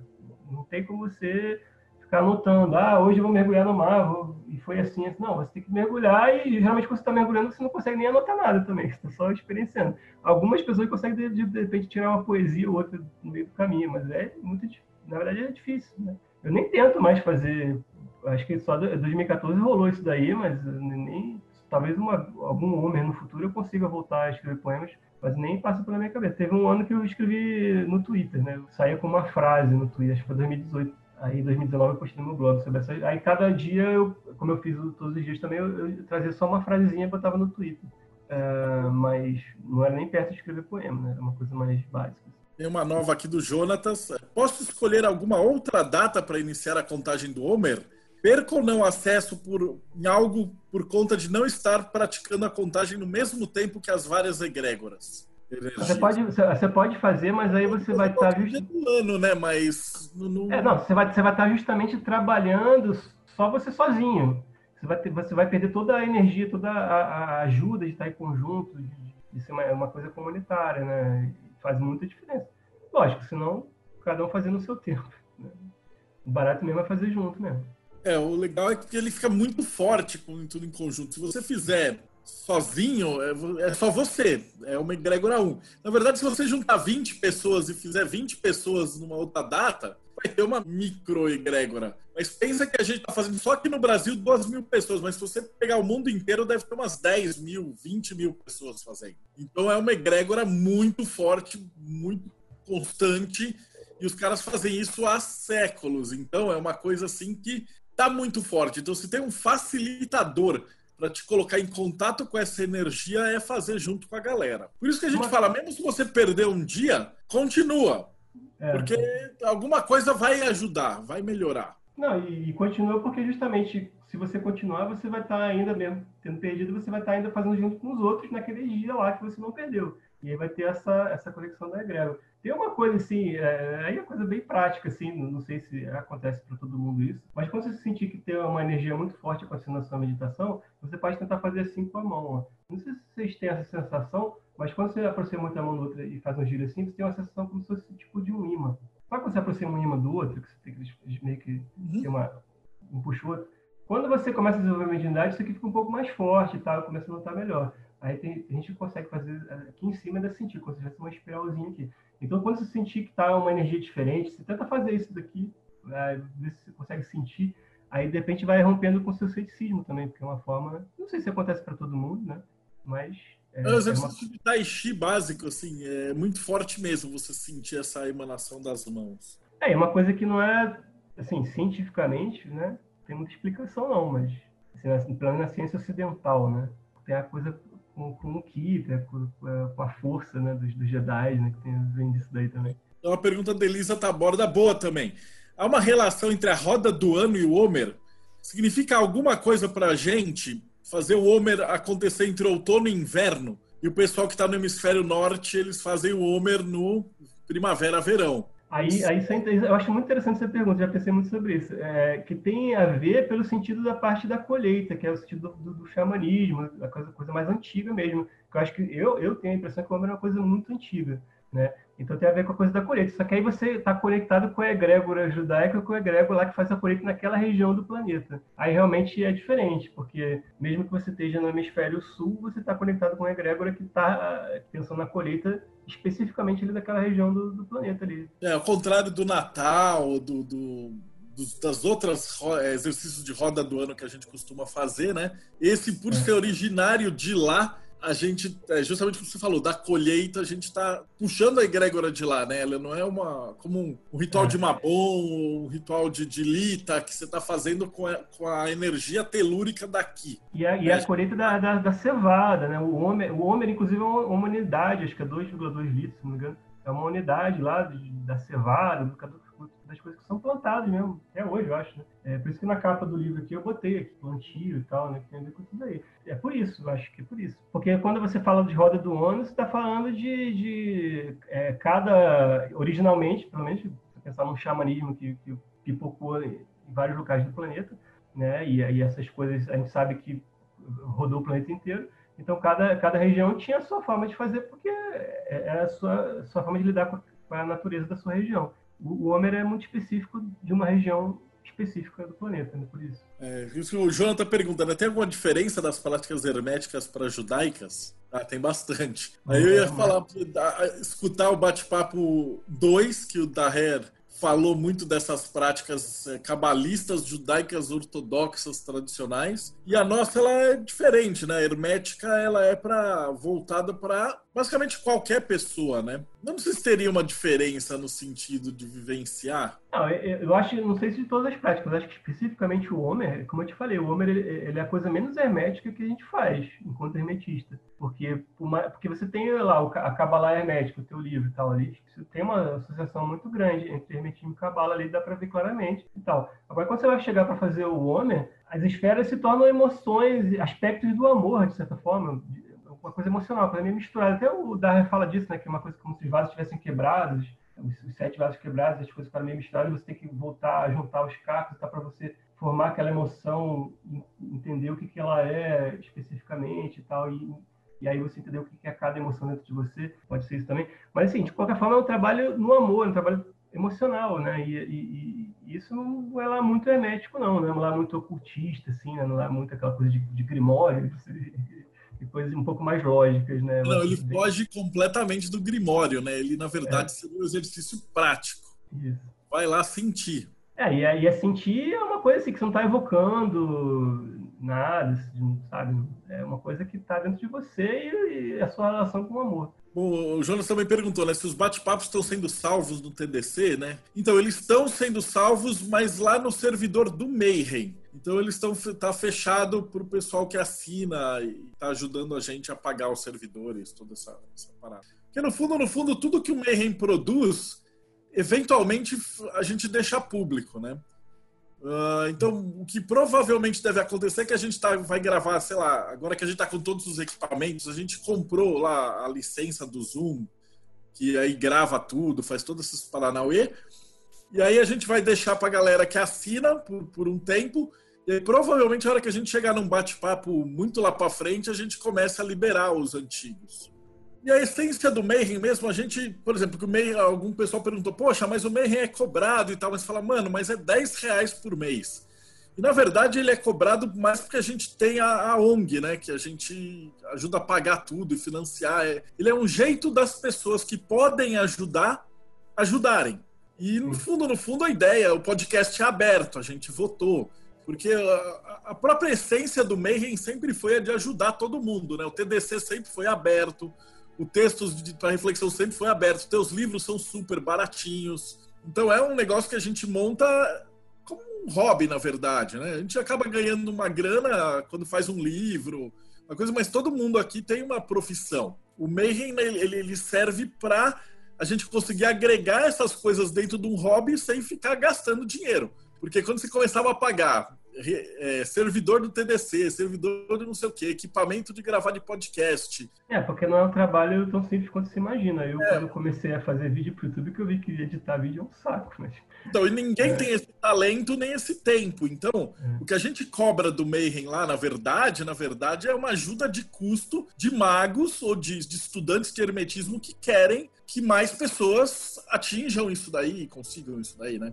Então, eventualmente, o cara que não pode, o cara que estaria no meio, ele ajuda porque ele pode. Né? Não, é, não é uma coisa do tipo, ah, se você não pagar, você não vai ter. Eventualmente, a nossa vontade é fazer. Tanto que eu, eu perguntei ontem no Verdadeira Vontade, falei, se você ganhasse na loteria, você ia continuar fazendo o que você faz? Se eu ganhasse na loteria, o Mayhem provavelmente ia ser de graça para todo mundo, porque aí eu não ia precisar de dinheiro para pagar a ONG, é, para ajudar a instituição, para comprar a cesta básica, para fazer essas coisas. A gente faz para ajudar é, essa grana é porque a gente consegue ajudar uma quantidade maior de pessoas. Né? Então, todos vocês que estão no MER, que estão participando, que estão patrocinando, na verdade, vocês não estão pagando para mim, para Pri, para o Cos, para o Rafa, para o Grola, para ninguém. É, esse dinheiro a gente converte todo em, em alguma coisa útil. Tanto que quando sobra dinheiro, a gente arruma uma outra entidade porque o que mais tem é, é entidade que está precisando de dinheiro para comprar comida ou alguma coisa. Né? Tomara que um dia sobre dinheiro suficiente para a gente voltar a ter simpósio de hermetismo. Né?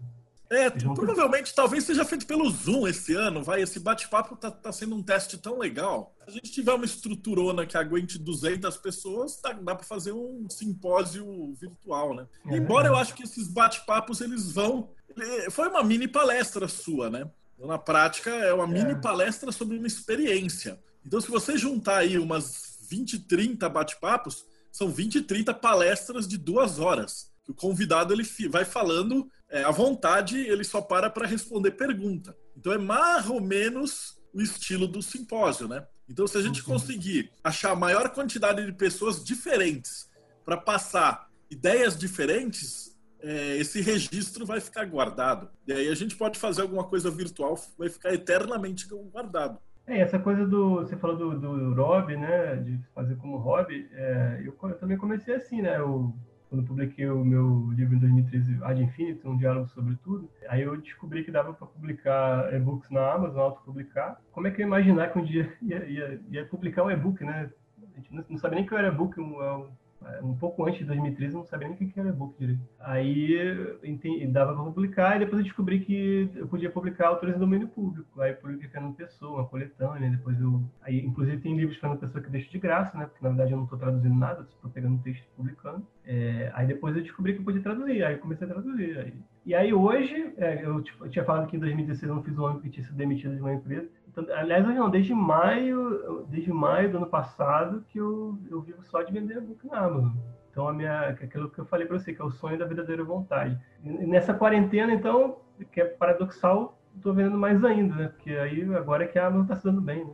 Então, é, paradoxal. É uma coisa que vai só crescer. Mas então, você ser demitido disso aí é o equivalente da torre, né? A hora que você vai estudar o tarô, é. você percebe que você tem que, tipo, ah, eu quero a minha verdadeira vontade, eu já sou mago. Mas vai chegar uma hora que o universo vai falar, beleza, então aquilo que é falso, mano, tchau. E aí você vai e tua vida dá uma volta, né? Uma mudança realmente pro, pra melhor. Foi bem isso, porque eu fui, eu fui demitido antes da Semana Santa, bem quando estava começando, agora nessa época agora do ano fui demitido. E eu lembro que o Léo Lousada, do Conhecimento da Humanidade, também é, é o principal organizador do Simpósio de Demitido, né? Ele estava, por acaso, estava passando por aqui, em Campo de Mato Grosso do Sul, estava cobrindo uma, uma gerente da empresa dele que não podia vir.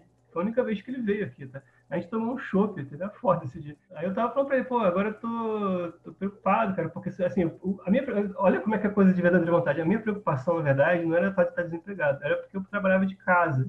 isso me permitia escrever muita coisa, muito ter tempo para isso, né? Porque eu não tinha que pegar ônibus, metrô, coisa que vale para chegar no trabalho e voltar. Eu estava com medo de só ter emprego aqui que eu tivesse que me deslocar e numa cidade tão grande, mas eu ia perder um tempo e aí isso ia afetar a minha capacidade de escrever, de estudar e tal. Essa é a minha preocupação, né? E, e no final das contas, é, é, logo depois, na verdade, eu, eu mantive um contrato que eu tinha com uma empresa que trabalhava na minha empresa. Eu tinha acabado de, fazer, de atender lá na, na Alphaville, em Barueri. Eu estava ajudando a fazer o site deles, que a minha empresa era, um software, era Lumes, né, no Rio um software de fazer site. Aí estava na crise lá, em 2016, na crise, fui mandado embora por causa da crise e, e mantive esse trabalho. Aí, em maio do ano passado, que eles encerraram de vez é, o meu contrato com eles.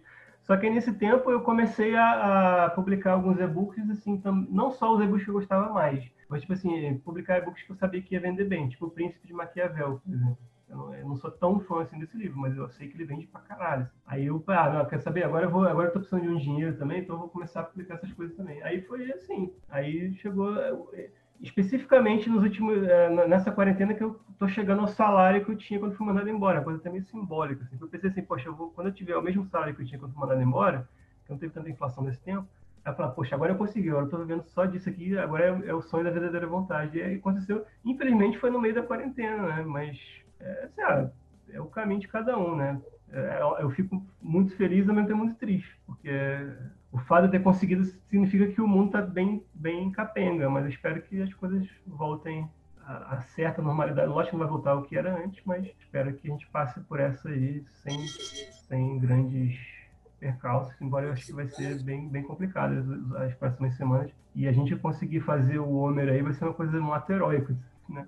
Heróico pra gente, heróico pra, pra vizinhança, heróico pra egrégora e tal. É, e a gente conseguir também passar essas informações para todo mundo. Fique em casa, faz o Homer. Se tiver alguém que manja de algum assunto místico, depois me passa, que aí eu marco. A gente tem tentado fazer às oito da noite, mas dá para fazer um pouquinho mais tarde, um pouquinho. É o convidado que manda. Mas eu acho que é interessante justamente para o pessoal poder fazer perguntas, deixar isso registrado e a galera poder passar aí a informação que vai ficar de eterno, né? Vou deixar então uma indicação logo. Então é o Felipe Caselli para falar de magia do caos. Vou falar com o Léo Caselli essa semana já. Magia do caos. É, tem o, tem o, o pessoal do conhecimento, do, é, conhecimento da humanidade, né? O Léo e o Bruno. Tem o Rodrigo Vinoli também, do Vortex. Ele já saiu do Vortex, mas ele estava no Vortex outro dia. Eu vou já falar com eles essa semana. Tem o Cassiano Camilo Compostela. É, vai, eu acho que até o fim do, do, dessa quarentena a gente consegue pegar todo mundo. E a gente vai arrumar mais gente também. Pode ter certeza que vai, vai ser uma coleção, no final das contas, de bate-papos muito legais. O Raf, deu aí duas horas. Eu te agradecer pela presença. O pessoal gostou bastante, foi muito legal mesmo a tua participação. E uh, a gente vai voltar aí para falar de sufismo, de rume e de outros assuntos. Aí. E olha, pessoal, foi a primeira vez que eu e o Marcelo participamos de um mesmo é, chat ou podcast e, e, e, não caiu conexão, não caiu nenhum raio. Não deu nenhum relâmpago. Você, né? você lembra, né? Que a gente já tentou e não deu certo. A gente já tentou várias vezes e nunca... Eu tenho, eu tenho, eu tenho gravação para provar. É. Então, belezinha. Vou dar tchau. Então, brigadão por quem ficou assistindo. Eu vou só cancelar o recording, depois a gente dá, dá uns tchauz aqui.